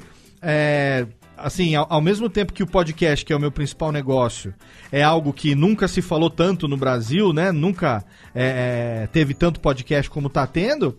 A, a concorrência pra mim como produtora também aumenta. Então, é, o que há 7, 8 anos atrás era uma coisa quase que exclusiva, edição profissional, não sei o quê. Hoje em dia, como eu disse, brincando, mas realmente, muita gente que hoje trabalha com isso foi meu aluno. Né? Fez o curso de edição comigo, fez o curso de produção comigo, é, e tem gente que não, que veio do, veio do rádio, veio da televisão, no- o mercado muitas vezes sai de lá, traz a expertise e encontra na internet um, um mercado ainda rico para receber né, novos, novos, novos talentos, gente que tem uma qualificação profissional que faz com o braço amarrado nas costas. Né? Então, se você não tem realmente essa diversificação, você acaba ficando para trás, né? É, e você pega um exemplo até do. Eu fiz um episódio pro, pro grupo secreto lá dos meus apoiadores sobre um, um autor que chama Tim Ferriss. Ele fala sobre empreendedorismo, autoajuda e tal. E ele tem um podcast também. Ele pegou esse podcast, converteu, é, selecionou 200 melhores e escreveu um livro com as, as melhores sacadas desses 200 podcasts. Olha aí. Só que assim, ele entrevistou é, o Terry Crews, entrevistou o Robert Rodrigues, o diretor, só Sim. uma galera assim, Fera, absurda. né? É. Então você vai fazendo essa transmídia, né? E aí você consegue, de vários braços, você vai se. Vai, se, vai capitalizando e também vai melhorando sua, sua, sua marca, né? Sim, sim, com certeza. Como é que tá sendo a experiência ah, no, no Instagram, que é uma mídia que pra- eu vi que pra você também é bastante importante? Pra mim, o Instagram hoje é a, a rede que eu mais trabalho, né? Que eu trabalho valendo. É, agora eu tô com um plano de conteúdo mais, mais recorrente, eu tô estudando umas paradas mais de métrica e tal, mas lá é legal porque você consegue tanto trabalhar com vídeo, tra- trabalhar com foto, agora tá uma tendência assim de textão também no Instagram, já percebi isso, a galera tá lendo mais, e você tem uma interação muito rápida, você consegue fazer enquete, aí a galera já manda dúvida, você já consegue responder a dúvida, é uma coisa que eu tenho feito, eu respondo a dúvida da galera em vídeo, que é mais rápido do que escrever, então, às vezes, ah, como que eu monto, sei lá, que câmera que eu, que eu compro? Invés de escrever, ah, melhor câmera, blá, blá, eu gravo um videozinho, mando no, no- na DM lá, já resolve. Então, é, é a rede que tá, em, tá em- no, acho que a que tá mais bombando, não sei se ela tá chegando no Facebook já, e ela tem tudo que eu preciso, assim, para trabalhar bem. Então, é onde que eu tô mais à vontade hoje. É, o Instagram é uma que eu confesso que eu preciso aprender a usar melhor. Exatamente por isso que eu até citei essa questão. É, e eu, cara, eu, eu era tão noob de Instagram que até um passado muito recente eu não sabia que você tem solicitações de mensagem no Instagram. Acho que deve ter alguma minha pra você lá. Cara, eu recebi recentemente um negócio, pipocou, eu não sabia onde tava. Aí eu, eu, eu, tava, eu tava viajando e tal. Aí eu peguei e falei, pô, eu tava com a, com a- pessoa que eu estou me relacionando. Aí eu falei assim, me ajuda aqui que eu não entendo, não entendo. Ela é mais Instagram do que eu. Entende? Explica aqui o negócio que eu tô meio perdido aqui. Ela falou, aqui, ó, é aqui que fica. Cara, a hora que eu abri, mas deu vergonha. Tinha uma caralhada, mas uma cara... Ô, Técnica, bota o reverb que não botou hoje. Tinha uma caralhada de solicitações de mensagem. E não é só assim, que nem no Facebook, que quando vem às vezes aquela mensagem é enchição de saco. Não, era coisa legal, tipo assim, eu sou de uma agência X, eu tô querendo fazer um, fechar um job, não sei o que e Sou tal. primo rico aqui, não vou deixar minha herança. Tem uma herança tem- aqui pra você. nigeriano. Exato, o príncipe, o príncipe da, da, nigeriano, o Long Dong, viu lá, o, o negão da, o negão da E de qual idade também, assim. Cara, Léo tinha... Lopes, existem solteiras na sua área querendo te conhecer. Querendo te conhecer, aqui na minha área não é bom negócio solteiro, viu? Falar pra você o negócio. Não, não, eu fui achar em outra área. Mas aí o, eu fui ver, cara, solicitações e solicitações de mensagens. E aí eu falei, cara, eu preciso dar uma atenção melhor pra isso, porque, né, muitas vezes a- a- a- o pensamento que eu tinha antes era o seguinte: se eu fico dando muita atenção pra essas. ah, vamos dizer, pra esses canais paralelos, eu acabo tendo tantos canais para responder que eu não consigo dar atenção a todos eles. Então eu prefiro dizer, olha, me manda um e-mail. Olha, entra pelo contato lá, radiofobia.com.br barra contato, tem um formulário lá e tal. Só que às vezes tem gente que não é assim. Você fala assim, me manda um e-mail, a pessoa não vai mandar, porque tem gente que simplesmente não usa mais e-mail. Apesar de eu usar, porque, enfim, sou velho e sou dono de uma empresa e tenho muita coisa por e-mail, mas tem gente que não usa mais. Tem gente que é DM de Twitter, que é direct no Facebook, lá no Messenger, e é direct no Instagram. E eu não sabia que isso deixou de ser uma tendência é, e passou a ser um comportamento. E que eu ou me adapto também a esse comportamento se eu quiser sobreviver nessas mídias, ou então eu acabo ficando pra trás. Então é um negócio que agora, depois de velho, como eu falei, depois de, né, tá, acostumar achar que a mídia que eu fazia já tava suficiente, eu tô tendo que aprender a lidar com essas mídias diferentes, esses mídias não, mas é, é, esses apps, esses canais diferentes, é, em nome da sobrevivência, né? Porque senão Você vê, às vezes tem um negócio que tá ali e, e- e já aconteceu de falar, ah, eu já tentei falar com você no outro canal, que era o direct do Facebook, que eu também não vejo. Você não respondeu, eu mandei o direct no Instagram. Aí eu falo, mas por que, que você não entrou no meu site e mandou lá o e-mail? leolopes.com.br Você vai cair na minha página. Eu nem sabia que você tinha um site. Eu nem sabia que você tinha e-mail. Eu não tenho e-mail pra te mandar. Falei, tá bom, então vamos conversar por aqui. E é uma questão de adaptação, né, cara? Mas isso é normal, tanto é que, assim, em qualquer geração. Eu mesmo, as primeiras vezes que eu entrei na Twitch, eu não entendi nada do que estava acontecendo. Até hoje eu não entendo muito bem. É, se entrar no TikTok, por exemplo, eu, sei lá, rolei a timeline lá umas cinco vezes e eu, cara, o que tá acontecendo aqui dentro? Então, assim, é, não, não tem jeito. É, É. Se É tem, isso aí tem um cara que eu admiro para caralho e que eu me espelho muito no exemplo dele, é o Jeff Paiva. Jeff Paiva, que é grande amigo de longa data, cara que é pioneiro da blogosfera brasileira, um cara pré-bolha, pra você ter uma ideia, tá aqui desde que literalmente isso tudo era mato, literalmente. Pioneiro de Lu Freitas, Rosana Herman, Mobilon e, e a galera da blogueiro da primeira geração ele se adapta com uma velocidade a essas mudanças. Ele utiliza o Instagram, cara, de uma maneira fantástica. De- ele vai treinar, agora tá fechando campanha de é, empresa de produtos esportivos pro Backhand na Paralela, que é o podcast de tênis que ele apresenta aqui dentro da Radiofobia Network, junto com a Ariane Ferreira. E agora começou a virar umas campanhas legais com o pessoal de empresa de, de produtos esportivos e tudo mais e tal. Cara, ele vai fazer é, test drive de tênis. Cara, ele vai no treino, ele bota a câmera, ele tem o tripézinho dele, ele tem os tripézinhos, aquele que, que é o tripézinho. Aquele que não treme, sabe? Aquele que você bota o negocinho. Gimbal. Hã? O gimbal? É, aquele que não treme, ele bota, ele tem, ele bota o ângulo, aí ele vai, ele filma. Cara, em cinco minutos ele produz um vídeo com marca d'água, com áudio legal. Cara, esse TikTok ele começou, eu falei, que que porra de TikTok? Eu achei que fosse bala, qualquer que tic-tac, sei lá que merda que era aquilo. Quando eu vou ver, não, é uma rede nova e já tem, já tem o nome, ele já tá usando e, e já tá compartilhando e é IGTV e, e- e os stories do YouTube refletem na página no Facebook também. É uma transmídia que você falou, é- essa palavra é bem legal, né? É uma transmídia louca e o cara é mais velho do que eu. O cara é velhacão? Tá, tá bem conservado, mas é velho, é velhaco. E, cara, se adapta de uma maneira invejável. É, olha, um dia, quando eu crescer, eu quero ter a, a, a, a, flexibilidade, a rapidez e, é claro, a obstinação, né? Porque dá trabalho, né, cara, fazer tudo isso, né?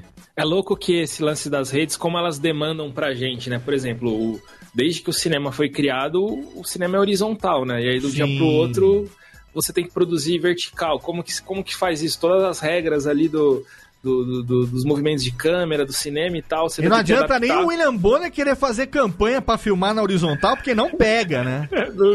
Não, não. E aí, é quando você vai. Hoje tem várias, vários jobs assim que já vem né, na demanda que você tem que dar uma saída para stories, dar uma saída pro É. é, e um por um, né, pro, pro feed. Então, tem job que você pega que você não consegue mais explorar é, a fotografia de modo geral. Você tem que em um, em, um, em um plano horizontal, você já tem que enquadrar pro vertical, você já tem que enquadrar pro, pro square e, e ser tudo ali. Então, é, isso é curioso, né? Então, A maioria dos jobs assim que saem, que são para redes sociais, para ser postado rápido e tal, acabam saindo assim. E evento também, você fotografa o evento, já posta é, na mesma hora no- nos stories. é, tem evento que você já filma e já, já dá saída pro stories no, direto, assim, às vezes nem, nem tem a versão horizontal normal. Então é curioso, né? Como as redes já demandam outros tipos de trabalho, né? E como que tem sido o aprendizado pra isso? É na tentativa e erro, na observação? é, você consome muito pra ver como que outras pessoas fazem? Por exemplo, agora nessa minha tentativa do vídeo, é, eu tenho alguns que eu considero referência de linguagem, próxima da linguagem que eu, que eu quis fazer. Tanto é que quando eu fui filmar, eu já fui ah, pensando, porque assim, o vídeo ele nasce na filmagem, né? Então, é uma coisa que eu aprendi, olha, eu repetindo o catecismo que eu, que eu não pratico.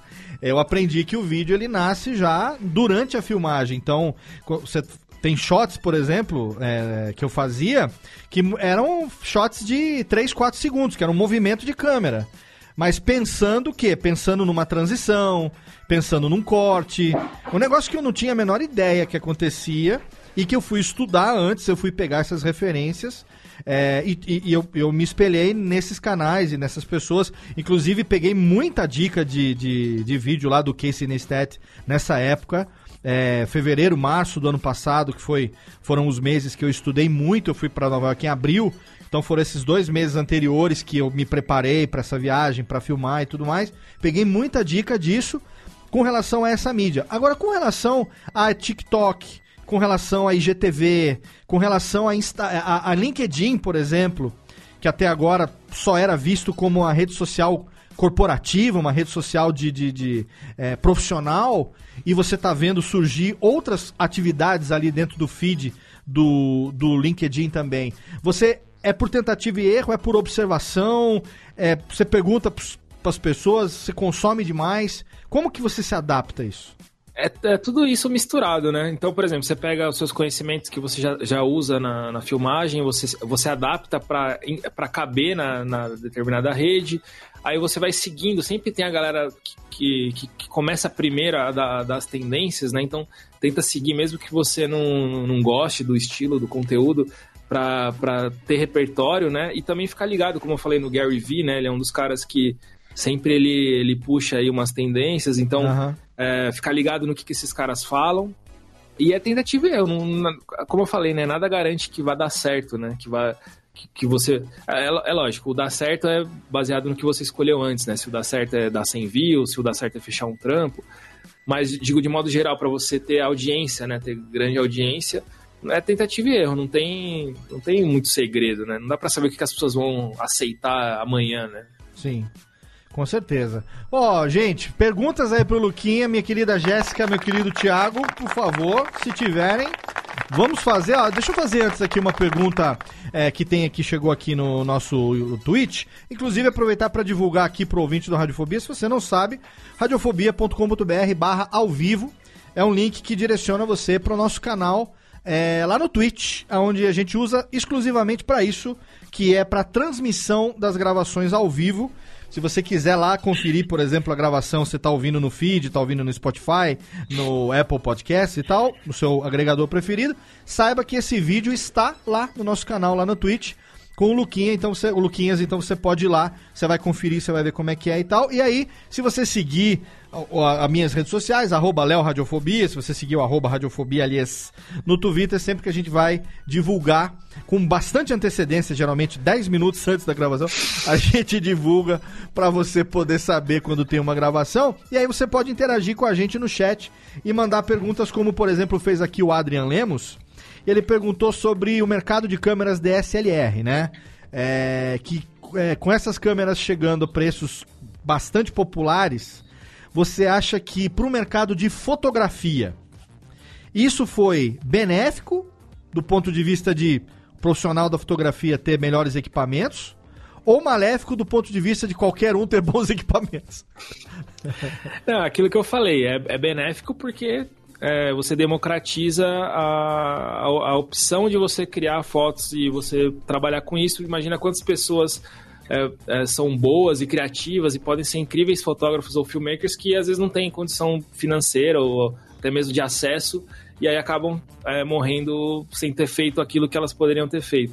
É, agora, aqui, é, com relação a um monte de gente ruim, porque tá mais democrático ter equipamento, é aquilo que eu falei no início. Você se diferencia hoje, a tecnologia, né, como alinha todo mundo, você se diferencia pela sua criatividade, você se diferencia Sim. é, pela, pelo, pelo seu tratamento, pelas aquelas coisas que a tecnologia não cobre, né? Sim. O seu network, a empatia e coisas do tipo. Então, a galera ruim vai ser sempre a galera ruim em qualquer área, né? Quem É. é, quem é diferente vai sempre se sobressair, não tem jeito. É a qualidade E que não você dura, né? É, não E não dura, dura, exatamente. E a qualidade que você imprime no trabalho, né? Porque, por exemplo, ah, nesse negócio que eu falei da, da viagem que vai virar atração em vídeo, eu filmei, filmei, filmei, fi- filmei, filmei, fi- filmei, mas assim, quando eu voltei de viagem, eu demorei tanto pra tirar o projeto do papel, porque eu achei que eu mesmo fosse editar e isso tá fora da minha realidade. Primeiro, por uma questão de tempo, e segundo, por uma questão é, de visão de editor de vídeo mesmo, né? E aí, é, pô, uma daquelas coisas de o destino. É, um ouvinte do Radiofobia, um cara que é fã também da galera que a gente. do nosso métier, galera que a gente convive, aqui de uma cidade vizinha de Serra Negra, aqui de Águas de Lindóia, é, entrou em contato comigo por e-mail.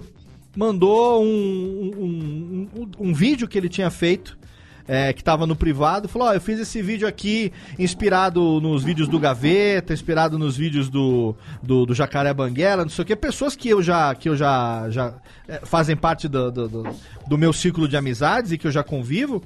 E o cara fez um negócio muito foda, muito legal. Não copiou os caras.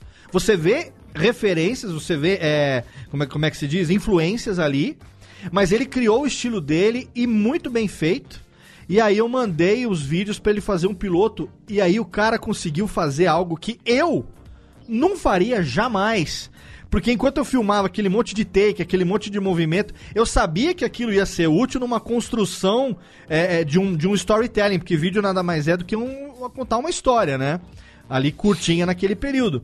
E o cara conseguiu imprimir isso. Então, é, não é só filmar com qualidade, não é só o que a câmera faz. Mas Exatamente. é o resultado final depois de, de tudo compilado, né? Exatamente. Eu estou editando para um canal de tecnologia, né, de um amigo meu. E a gente, eu tô há um mês mais ou menos, a gente já fez uns cinco vídeos, e aí quando tem algum patrocínio, alguma grana maior, eu, eu dirijo o vídeo também, não só edito. Legal. E, e é louco porque a gente viu na métrica a retenção, é, número de inscritos, tudo subindo, porque a edição mudou de alguém que fazia porque é, fazia em casa, do jeito dele, para alguém que trabalha com isso. Então, só de ter ritmo, de ter organização de roteiro, de ter é, aí o tratamento de cor, coisinhas assim, né, perfumarias, Sim. a gente teve na métrica do, do YouTube mesmo o resultado. Isso é muito louco. É, comentando isso que você falou de ter Sim. alguém que realmente sabe pegar aquele material e, e fazer da, da, forma correta, assim como você faz, né, com, com podcast. Então, também. e aí eu fui pegar as opiniões desses amigos a respeito e muitas vezes eles mandam opiniões baseados em coisas que já são familiares para quem faz vídeo há mais tempo e que para mim não são. E aí eu mandava os, o, o, pro Murilo, falei, cara, tem algumas coisas aqui que eu não entendi. Ele falou, não, Leozão, deixa que eu entendi tudo. Fica tranquilo, o cara tá falando a minha língua. Que nem aqui a pergunta do Pietro PF aqui no, no chat agora, ao vivo. Tá perguntando aqui, diz que surgiu uma pergunta. Se você acha que o uso de... É LUTs que fala? L-U-T? Sim, LUTs. LUTs, perfis de cores, não é isso? É, as pessoas deixam de ser menos... Deixam de ser criativas no uso de color grading ou é, fica tudo com a mesma cara. O que, que você acha com relação a isso? Porque você vê muito isso também, né? É, acaba tendo uma certa padronização, às vezes, é, de, de estilo de, de, de perfil de cor, né?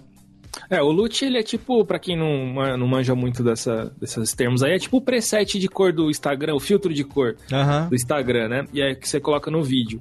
E aí tem tendências, por exemplo, teve uma tendência de uns anos atrás que era o Tio Enorge, que é aqueles filmes blockbusters, não sei se vocês já viram, Transformers, os filmes do Michael Bay, que é tudo laranja e azul. Sim. Então esse loot também teve uma tendência, agora não tô vendo tanto. Então, assim, eu acho que o loot ele é bom porque você consegue otimizar o seu trabalho. Às vezes um trabalho é, que é para ser rápido, você consegue facilitar com uma cor pronta. Só que, assim como, como na pergunta, você acaba ficando preguiçoso. Muitas vezes você não entende o que está fazendo, você não entende é, como que faz aquele loot, né? Porque a ideia é você é, agilizar o tempo, mas você não sabe replicar aquele loot se você precisar. Sim. Então é esse, esse é o ponto negativo que eu acho que a galera fica meio preguiçosa só pensando em loot, loot, loot. E, e áudio não tem isso, né? Não tem um filtro que a galera põe, né? Não que dá, seja fácil é. e. Não, não, exato. A única coisa que você pode fazer no áudio é botar um reverb aqui e ficar com aquela cara de locutor Jaime, locutor assim da madrugada, olá, tudo bem? Fazer um radiofobia by night, by night. Nunca... Aí não aguenta, você não aguenta 30 segundos com esse reverb. É. Cara, o, o Nerdcast especial de Dia dos Namorados, ele, é, ele tem um filtro de reverb. É, que a ideia do programa, desde que eles editavam, é essa coisa de rádio brega e tal. E todo ano tem gente que reclama do reverb, porque é um reverbão mesmo. É um. É pra, ser, é pra ter cara de, de, de, de rádio brega dos anos 70, sabe? E tem muita gente que reclama disso. Não, pelo amor de Deus, publica uma versão sem o reverb. É, vira e mexe tem. cara, tudo bem, eu entendo que. É, assim, eu não edito com o reverb porque na hora de mandar o render, eu ativo nas trilhas o, o filtro e depois eu exporto, então eu não preciso ficar editando com isso na cabeça o tempo todo, até porque é brincadeira editar 5 horas de bruto para um programa que geralmente tem, sei lá, 3 horas, né? todo ano, né, de que é dia dos namorados acaba tendo 3 horas de duração. É, com esse reverb, imagina eu editando 20, 25 horas pra botar o programa no ar. Então não tem realmente. Agora a questão do, do filtro de cor no vídeo. É, você, você encontra, né, tendências e, e, e, e tem épocas que a, alguns parece que se tornam mais populares, né? E aí vira a carne de vaca do momento que todo mundo quer fazer, né? É, acaba dando uma cara, é, como é que diz? É, contemporânea pro vídeo. Olha aí. É, eu tento sempre nos meus trabalhos ser o mais natural possível, porque quanto mais natural, mais atemporal você fica, né? Sim. Então, assim, com exceção de algum cliente ou outro que pede alguma linguagem, alguma coisinha, eu tento sempre me manter o mais simples e, e natural possível. Ah, é lógico, né? Depende da proposta do trabalho. Com certeza. Agora eu queria saber, Luquinha, é, do pod, dos podcasts, né? Porque você, além de, de, de fazer tudo isso que você faz, você ainda resolveu enveredar pelos podcasts. E aí, quem entrar lá no luquinhas.com, luquinhas com z.com, vai ver lá que tem a aba podcasts. Então, conta um pouco pra gente como é que tem sido essa experiência. É, você tem produzido, inclusive, tem publicado o áudio do podcast também no YouTube que é uma coisa que a gente vive conversando aqui. Tem o pessoal fala, ah, podcast no YouTube, podcast. Se for exclusivamente no YouTube, obviamente que não é podcast, é um vídeo, é uma, uma imagem estática com áudio. Mas se você existe como podcast e quer diversificar o público, nada impede que você também tenha essa mídia é, é, no YouTube. Mas como é que foi a experiência? Quando que você começou a fazer? Quais foram as suas influências? Tem o Work in Progress, né? Tem ali, que mais? Além do Work in Progress, tem o, o mixtape. O- os, de- de- os mais é, frequentes vai, são dois, né? O Work in Progress, que ele é um tema de audiovisual, né? Pode ser fotografia analógica, fotografia de show. Hoje eu lancei um que é um projeto social que chama SP Invisível, Legal. que a galera fotografa moradores de rua, conta a história deles. Sim. E aí eles fazem ações de Natal pra essa galera, é bem, bem da hora. Tá o link E no é- post, só interrompendo rapidão. Quem né, ainda não assina, esse, ele tá citando o Work in Progress 14, né? Contando histórias com SP Invisível. É claro que os Exatamente. links para você poder assinar, inclusive no teu agregador preferido, estão todos lá no post. Por favor, acesse radiofobia.com.br barra podcast, que vai estar lá tudo para você. Mas por favor, Luquinhas. E tem o outro quadro, que é o BTS, que ele é de entrevista com pessoas criativas de qualquer área. né? Então eu entrevistei. eh, a primeira temporada a gente encerrei, são 10 episódios, então eu entrevistei maquiador, filmmaker, eh, músico, produtor musical. Tem, tem uma com, com um grafiteiro, que é o Tito Ferrara, que ele pintou o Nerd Bunker, um cara incrível. grande O tiro. último episódio é com o Jacaré Banguela, humorista. Então, assim, é uma entrevista com- conversando com essa pessoa, mais ou menos a história dela com, com- em relação à criatividade, como que ela pensa, o que ela pensa sobre isso. E aí não é focado em audiovisual, e sim nesse lance de criatividade, que para todo mundo é mais ou menos que os mesmos caminhos, né? Os mesmos dilemas. Então eu achei importante, né, falar isso. E eu adoro podcast, eu conheci o podcast no episódio História da Terra do Nerdcast, acho que foi em 2009, se eu não me engano. Fiquei maluco, comecei a ouvir todos os podcasts que apareciam e é, eu não, não tinha um podcast que, sobre audiovisual que eu, que eu gostasse, assim, que eu conhecesse, que, que fosse é, grande, que frequente e tal. E aí eu resolvi fazer o meu, a minha versão. Sim. Hoje já tem alguns muito bons. Tem o, tem o papo de fotógrafo que é, que é anterior ao meu, né? Mas não é focado em filmmaker e tal. É, é de fotografia especificamente. Papo de fotógrafo, acho que é o maior relacionado ao audiovisual. Meu- meus alunos lá da primeira turma do workshop de produção Ah, é? de podcast, Rafa e Ana, e Ana Cariani, isso antes dela pensar em ser mãe, pra você ter uma ideia. O pessoal do Papo de Fotógrafo, inclusive, é, já participaram com a gente aqui de um Radiofobia que a gente fez sobre fotografia. Olha, há mais de quatro anos, hein? E agora, depois. Três anos, Léo. Três anos. Radiofobia 161. Olha aí. Ana Karine, Rafa Petruco e Alex Mansur. É, o Alex Mansur que tá morando em Portugal, cara. Olha que legal. E agora, depois de todos, todo esse tempo, finalmente a gente voltou a falar de fotografia com você, tá vendo? E aí tem o Santa Mãe do Iso Alto para filmmakers, tem o Sala de Edição de editores, tem o, a, a Filmicon, né, o podcast da Filmicon também, de audiovisual. Então, assim, hoje já, já tem uma, uma, uma galera que você consegue ouvir, né? E aí eu tô seguindo nessa, nesses dois caminhos aí, e, e eu tenho um curso seu da Bivid também, então eu faço parte dos seus alunos. Olha aí, excelente. E, e aí, falando sobre o YouTube, eu quero ser ouvido, sabe? Eu Aham. quero ser ouvido pelo máximo de pessoas que eu puder e. Sim. Porque eu eu já, já gravei aquilo, aquilo é uma informação, aquilo é um conteúdo que pode ajudar alguém, que pode trazer algum conhecimento, alguma coisa. E se, se alguém ouvir no YouTube, se ouvir no Stories, Instagram, que seja.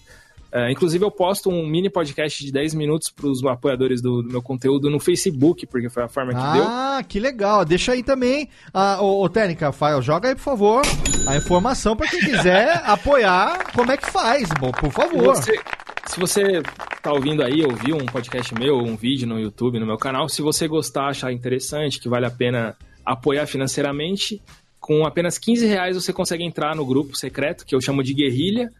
É, e aí lá a gente faz sorteio todo mês de livros de fotografia, de arte, coisas do tipo. Tem podcast exclusivo, que é só para quem tá no grupo, que eu ponho no Facebook. E é um network absurdo, né? Isso aí não tem preço, né? Se eu cobrasse um milhão de reais, não, não teria como mensurar ter uma galera lá dentro que manja muito de fotografia, de filmmaker. Tem a galera que tá começando e todo mundo trocando ideia. Então é esse meu jabazinho aí, caso alguém se interesse. Cara, e é muito legal porque é, você, além, você, além de você é, ajudar na produção né, do, do seu conteúdo, quem quiser, tá lá o link no post, Luquinhas, com Z, como sempre, sempre, luquinhas.com, tá? Luquinhas.com barra apoio. Olha aí, técnica, muito obrigado. Graças. Pra você poder apoiar, além de você fazer seu conteúdo, garantir, ter essa coisa do sorteio e tudo mais e tal, você também, parte do que você arrecada, ajuda uma instituição de caridade. Isso é muito foda.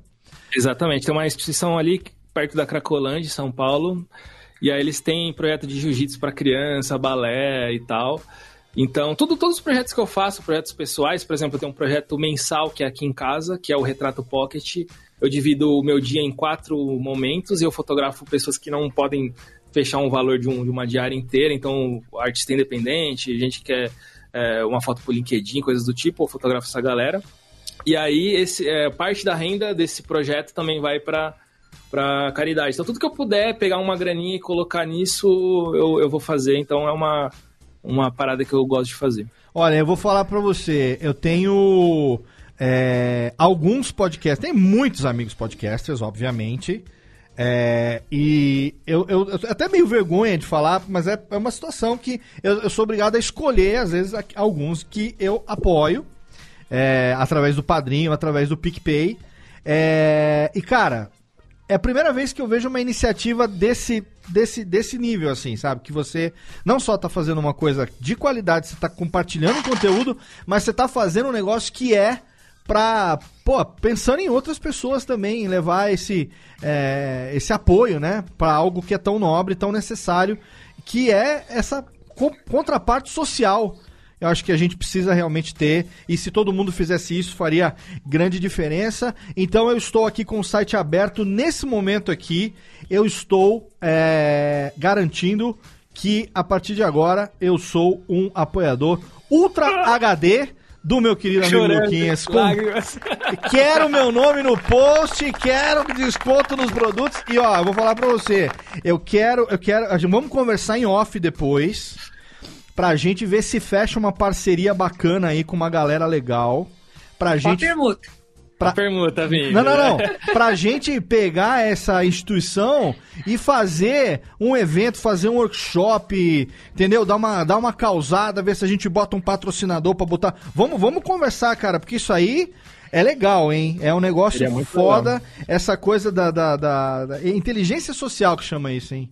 Precisa ter, eh, so- além da consciência que vem antes, porque hoje em dia, cara, se você não tiver isso, é, a tendência é a gente morrer sozinho, né?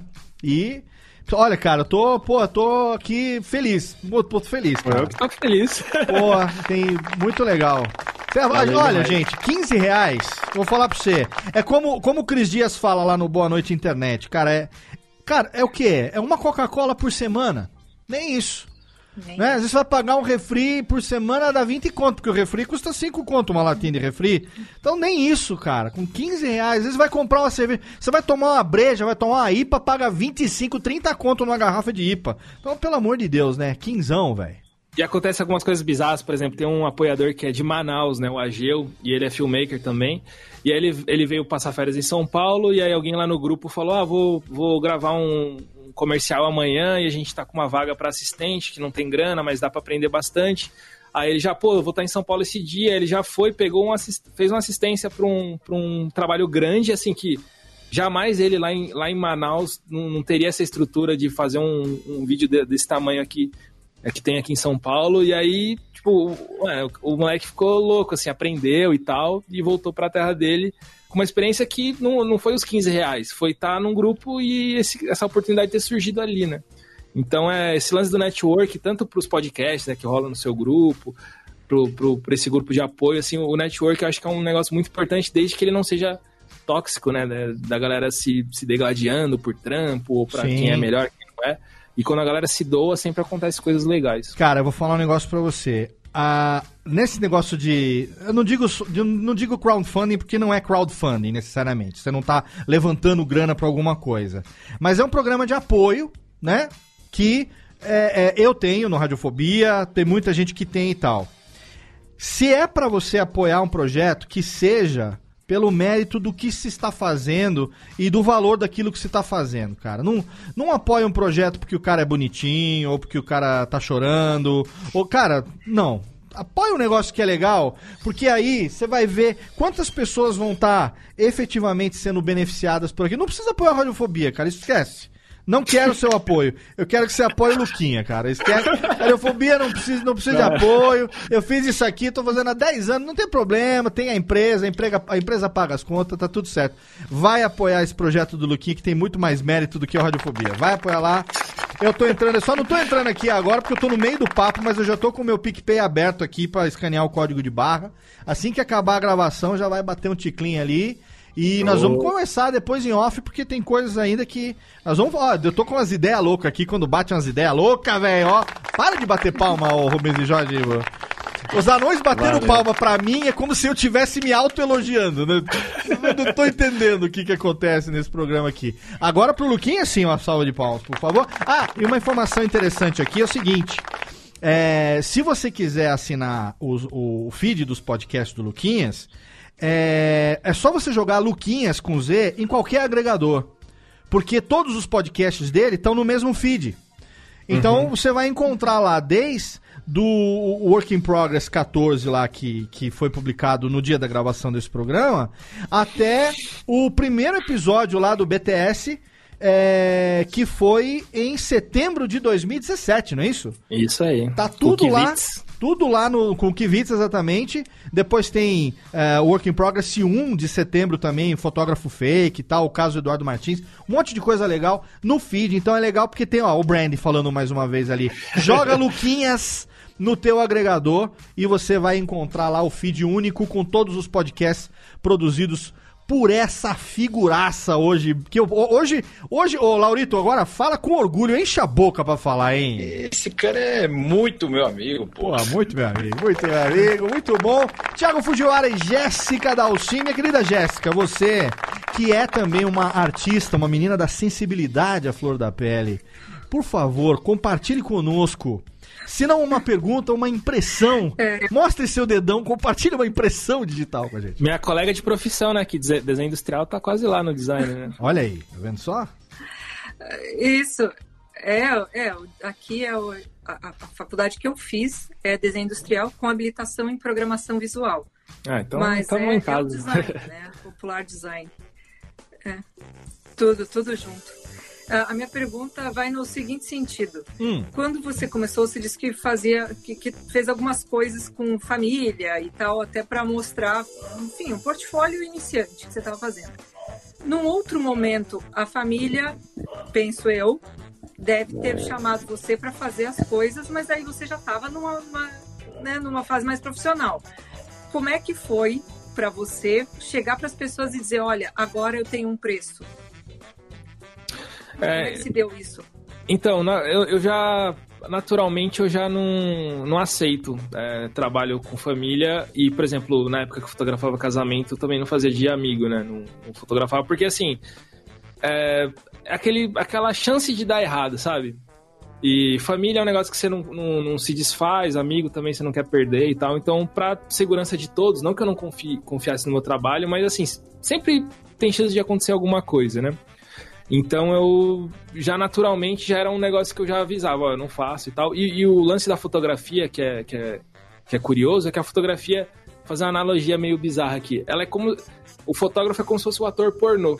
Porque ele trabalha do, do horário dele que tem que trabalhar, e aí nas férias, na folga, quando chega em casa com o marido, com a namorada, você também tá fazendo aquilo que você faz no trabalho, sabe? E com a foto é a mesma coisa. Se você fotografa, geralmente a galera gosta de, de fotografar. Então você é, tá trabalhando, você fotografa e tal. E aí no seu momento de folga, na festa da família ou nas suas férias, você vai querer fotografar também. Então aí é o lance de você saber se, pô, aqui é melhor não ir ou é, saber se organizar nesse ponto, né? Não sei se eu respondi. É, não, é, é, eu te pergunto isso porque é normal as pessoas quererem fazer de repente uma coisa mais autoral, pensando, né, intuindo que a família vai dar mais liberdade, que você vai poder fazer uma coisa e às vezes a cobrança é maior porque acontece isso, É. essa proximidade. Então falta profissionalismo nos dois sentidos, né? É, você, tem, que- você tem que falar o acordo certo, né? É, eu faço isso dessa forma, se é, vai ter dinheiro ou não vai, se não vai ter dinheiro vai ser do meu jeito e tentar organizar. Mas eu evito, eu tento não fazer nada. Jéssica. Oi. Furada, velho. Trabalhar com família é uma bosta. Trabalhar com família, eu vou falar pra você, puta que pariu. Porque ninguém. Ó, ó, pra começar, um pequeno apênis aqui, eu vou fazer um pequeno apênis aqui. Família nunca vê o que você faz como trabalho. Entendeu? Pra família, por exemplo, eu sou, eu sou um empreendedor, eu sou um empresário. Eu tenho, eu tenho uma das maiores produtoras de podcast do Brasil. Quiçá. Não, é do Brasil mesmo. É, não tem que. Quiçá de Serra Negra. E aí, cara, assim, pra minha família, eu passo o dia trancado num quarto em casa na internet. Entendeu? Eles não entendem até hoje como é que eu pago minhas contas, como é que eu sustento três filhos, como é que. Entendeu? Como é que. Qualquer momento o FBI pode bater aí na sua porta, né? ninguém sabe. Ninguém tem a menor ideia. E família é um negócio, cara, que você pega, por exemplo, o meu cunhado. é, ele, ele tem o trabalho dele também e tal, aqui em Serra Negra. E aí, quando eu, eu- que nem hoje, ele veio aqui me ajudar com o problema que eu tive nas câmeras aqui de segurança da casa e tal, não sei o quê. Aí, que ele que instalou, ele com o sócio dele e tal. Aí, no- na hora que foi embora, falou assim: não, não, beleza, beleza. Falou, não, beleza, beleza, não, queridão, cadê a conta? Não, imagina, você falou, não, imagina não. Pô, você, você não tem que pagar suas contas? Quanto que ficou aqui o negócio, pô. Eu chamei, você veio aqui, pelo menos teve a mão de obra, o horário de trabalho e tal. Não, o que, que é isso? Uma mão Claro. lava a outra, as duas juntas passam a mão na bunda, não sei o quê. Falei, cara, então é o seguinte, você não quer me cobrar? ok, então eu tô te devendo um, um trabalho também. Então, quando tem, tem- tiver um negócio que eu posso fazer pra você, uma locução, um negócio que vira e mexe acontece de precisar disso, então a gente faz, mas assim, eu sempre pego e falo, ó, não, ah, é, parente, parente, família, porque família é uma merda. Cara, não, não dá pra precificar. Por exemplo, o meu primo Dudu. Não, não, não, o Dudu é gente boa pra caralho. Acho que é um dos poucos da família que salva. O Dudu, ainda bem que a minha família não ouve isso aqui, então eu posso falar. É, mas o Dudu é gente boa. Ele, ele liga pra mim quando ele vê, ele fala assim: Lê, tem um trabalho aqui que nem. Eu vou botar um link no post de uma locução que eu fiz recentemente pra, pra uma. Pra uma empresa mineradora que é uma fonte de água, que tem. Todo mundo sabe que água de Serra Negra e tal, não sei o que, né? É, água boa e tal, água hidromineral. Aqui é instância hidromineral, né? Então, eu preciso de uma locução e tal. Cara, uma locução que, em situações normais de temperatura e pressão, eu não faria por menos do que mil, mil e quinhentos reais. Que é um valor de mercado de um, de um locutor para um institucional de, porra, de, três, de dois minutos, acima de dois minutos, já paga mais, já paga dois, dois mil para cima, entendeu? É, no, no mercado de locução comercial, realmente. E muitas vezes o budget que ele tem É, 200 reais. É uma coisa que é diferente dessa realidade do mercado de locução comercial. Então, ele já chega pra mim sabendo. Falou, Lê, eu sei que isso aqui não vai te pagar o que você receberia no, num- numa agência que você fosse fazer em São Paulo, qual- porque é outro mercado, é uma coisa interior, doméstica, uma coisa pequenininha. Mas ele sempre já vem conversando antes pra poder, entendeu? Diferente do outro que liga e fala assim: ah, você que tem o microfone aí, dá pra gravar um negócio pra mim? É foda, cara, a família. Mas isso é um erro que eu cometia quando eu tava começando e que eu demorei muito pra aprender, que é sempre que eu vou fazer algo de graça, é, as duas partes têm que saber quanto vale aquilo. Exatamente. Mesmo que não, que, não, que não vá pagar. Porque senão o cara não tem noção. Tem que ter a noção Ah, do valor daquilo. Tem que ter a né? noção, ó, o cara Isso. tá, tá me dando dois mil reais em forma de trabalho, mas ele tá me, é como se ele tivesse tira- tirado do bolso dois mil reais e, e me dado. Então tem que ficar bem claro isso, porque senão a galera não entende mesmo. Com certeza. Muito bem, excelente. Então fica aqui a lição. Não trabalhe pra família, que é uma bosta. Muito bom. Ô, Thiago Fujiwara, você trabalha pra família não? A família que te dá Eu já trabalho? né? trabalhei pra dois tios e foram anos perdidos da minha vida. né? Olha aí, eu não vou falar pra você contar essa experiência, senão eu vou ter que botar aquela musiquinha triste, vou ter que fazer aquele momento muito triste. Mas eu quero então que você, nesse momento, você que já foi explorado, muito lerê, lerê, chicote no lombo, faça a sua pergunta para o Luquinhas, por favor. Ô, Luquinhas, ah, a gente sabe que quem tem essa veia artística sempre tem algum projeto parado que ou você não faz porque ele tem um custo, ou porque você não tem tempo, ou porque, sei lá, as coisas não estão virando. Você tem alguma coisa que, se hoje você tivesse tempo e dinheiro, você faria que não, não chegou a fazer até hoje? Olha, é, o, meu- o maior vilão da minha vida, até tava conversando isso com a minha esposa hoje, um beijo, Nath, te amo, é procrastinação.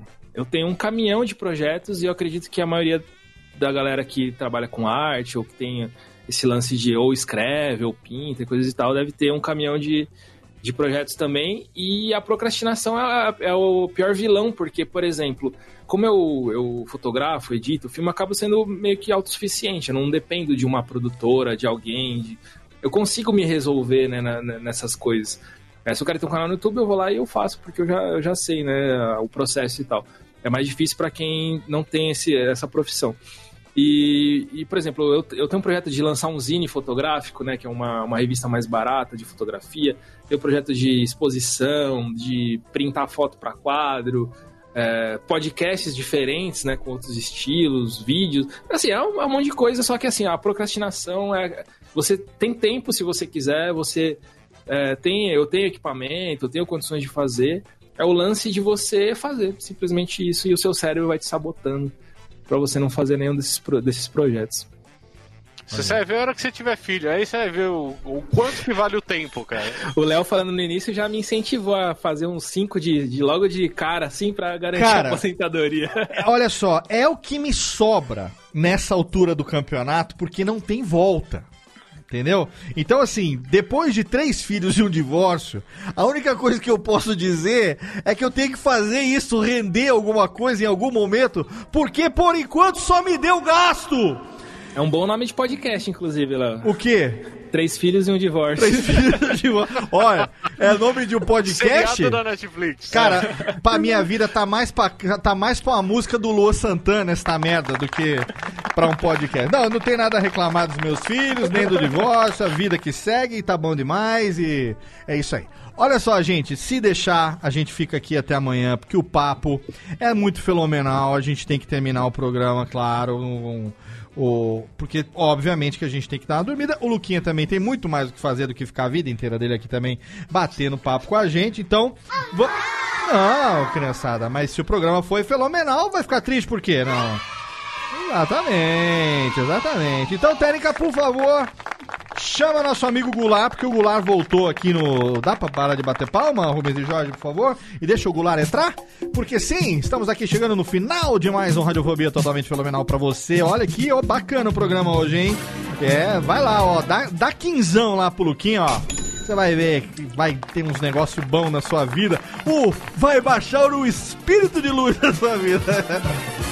Ai, radiofobia terminando. Vou fazer uma cate catequizar as pessoas agora para apoiarem a guerrilha do Luquinhas, porque esse cara merece. Muito legal. Obrigado, Thiago Fujiwara, pela sua presença, aliás. Valeu, Léo. Obrigadão a todo mundo. Obrigado, Luquinho. E Obrigado. só uma coisa que eu queria colocar um adendo, Léo. Ah, O- um pouquinho, pode colocar. A hora que você quiser. Sim, sim. O, o Luquinho ele tem um vídeo no YouTube Hum. que é chama Liberdade, que é no bairro da Liberdade de São Paulo, Hum. no qual eu sou frequentador assíduo. E é engraçado que assim, eu tô sempre na Liberdade desde, sei lá, de que eu era moleque. Liberdade ou libertinagem que você tá sempre, Thiago? Em ambos. Na Ah, tá. libertinagem, eu- a idade não tem me ajudado mais.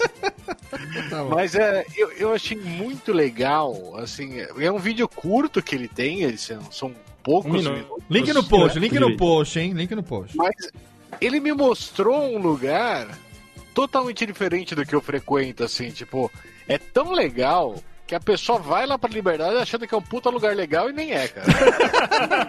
Até porque o Vitinho mora Até lá, porque né? o Vitor mora lá, é isso aí, tirou a minha da sua boca. Até porque o Vitor mora lá, não tem como ser um lugar muito legal se o Vitor mora lá, né?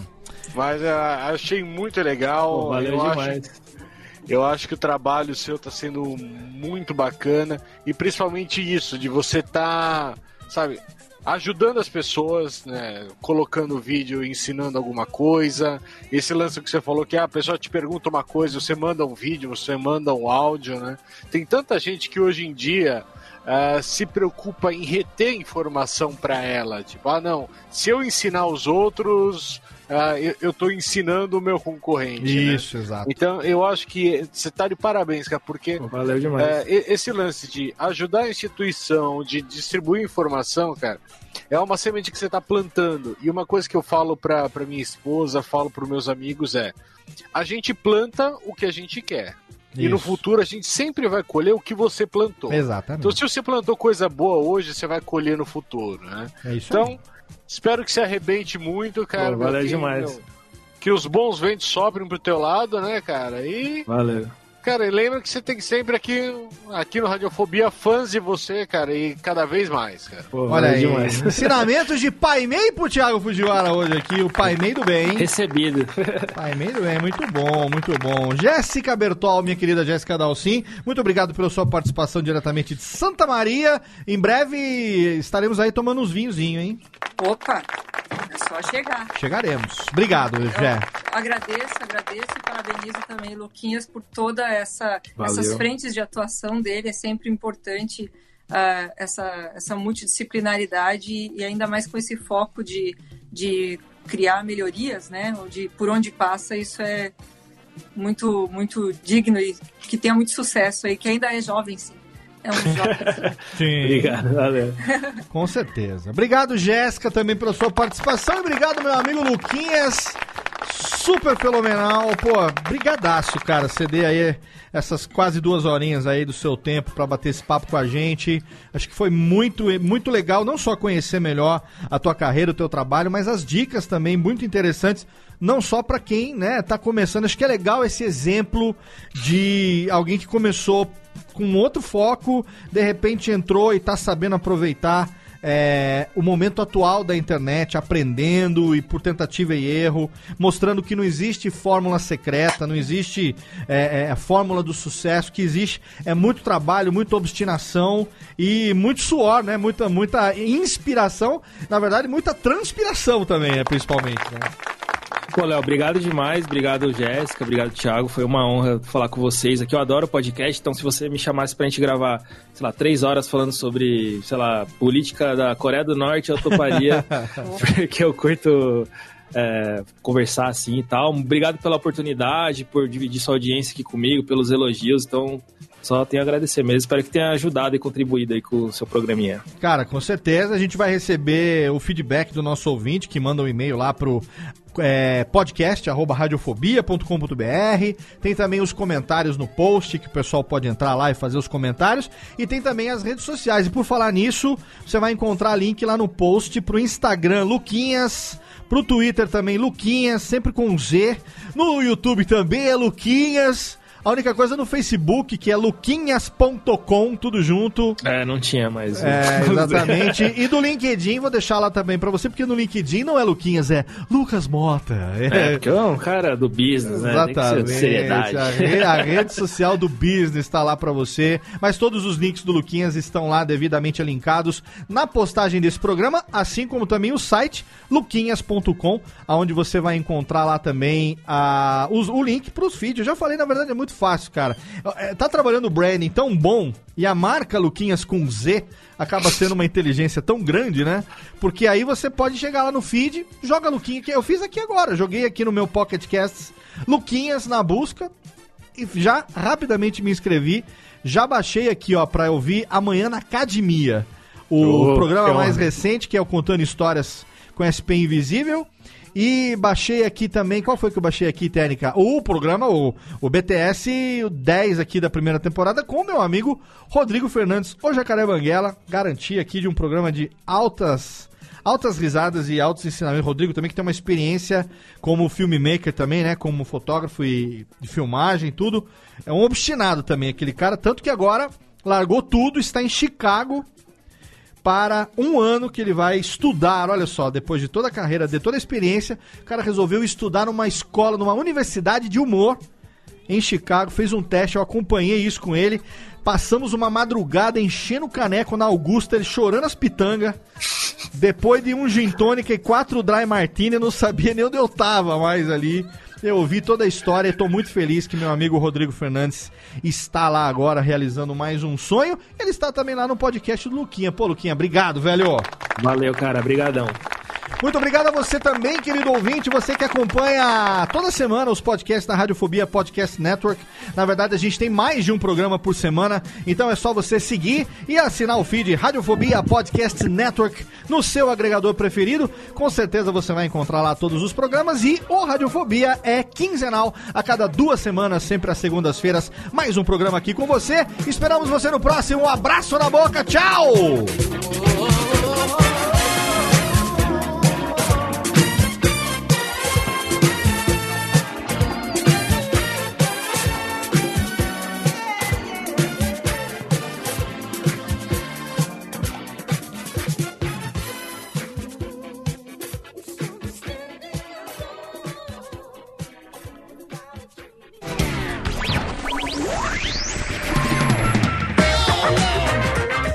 Este podcast foi publicado pela Radiofobia Podcast Network. Acesse radiofobia.com.br barra podcast para conhecer e ouvir todos os nossos programas ou assine no seu agregador de podcast preferido. Esperamos você no próximo episódio.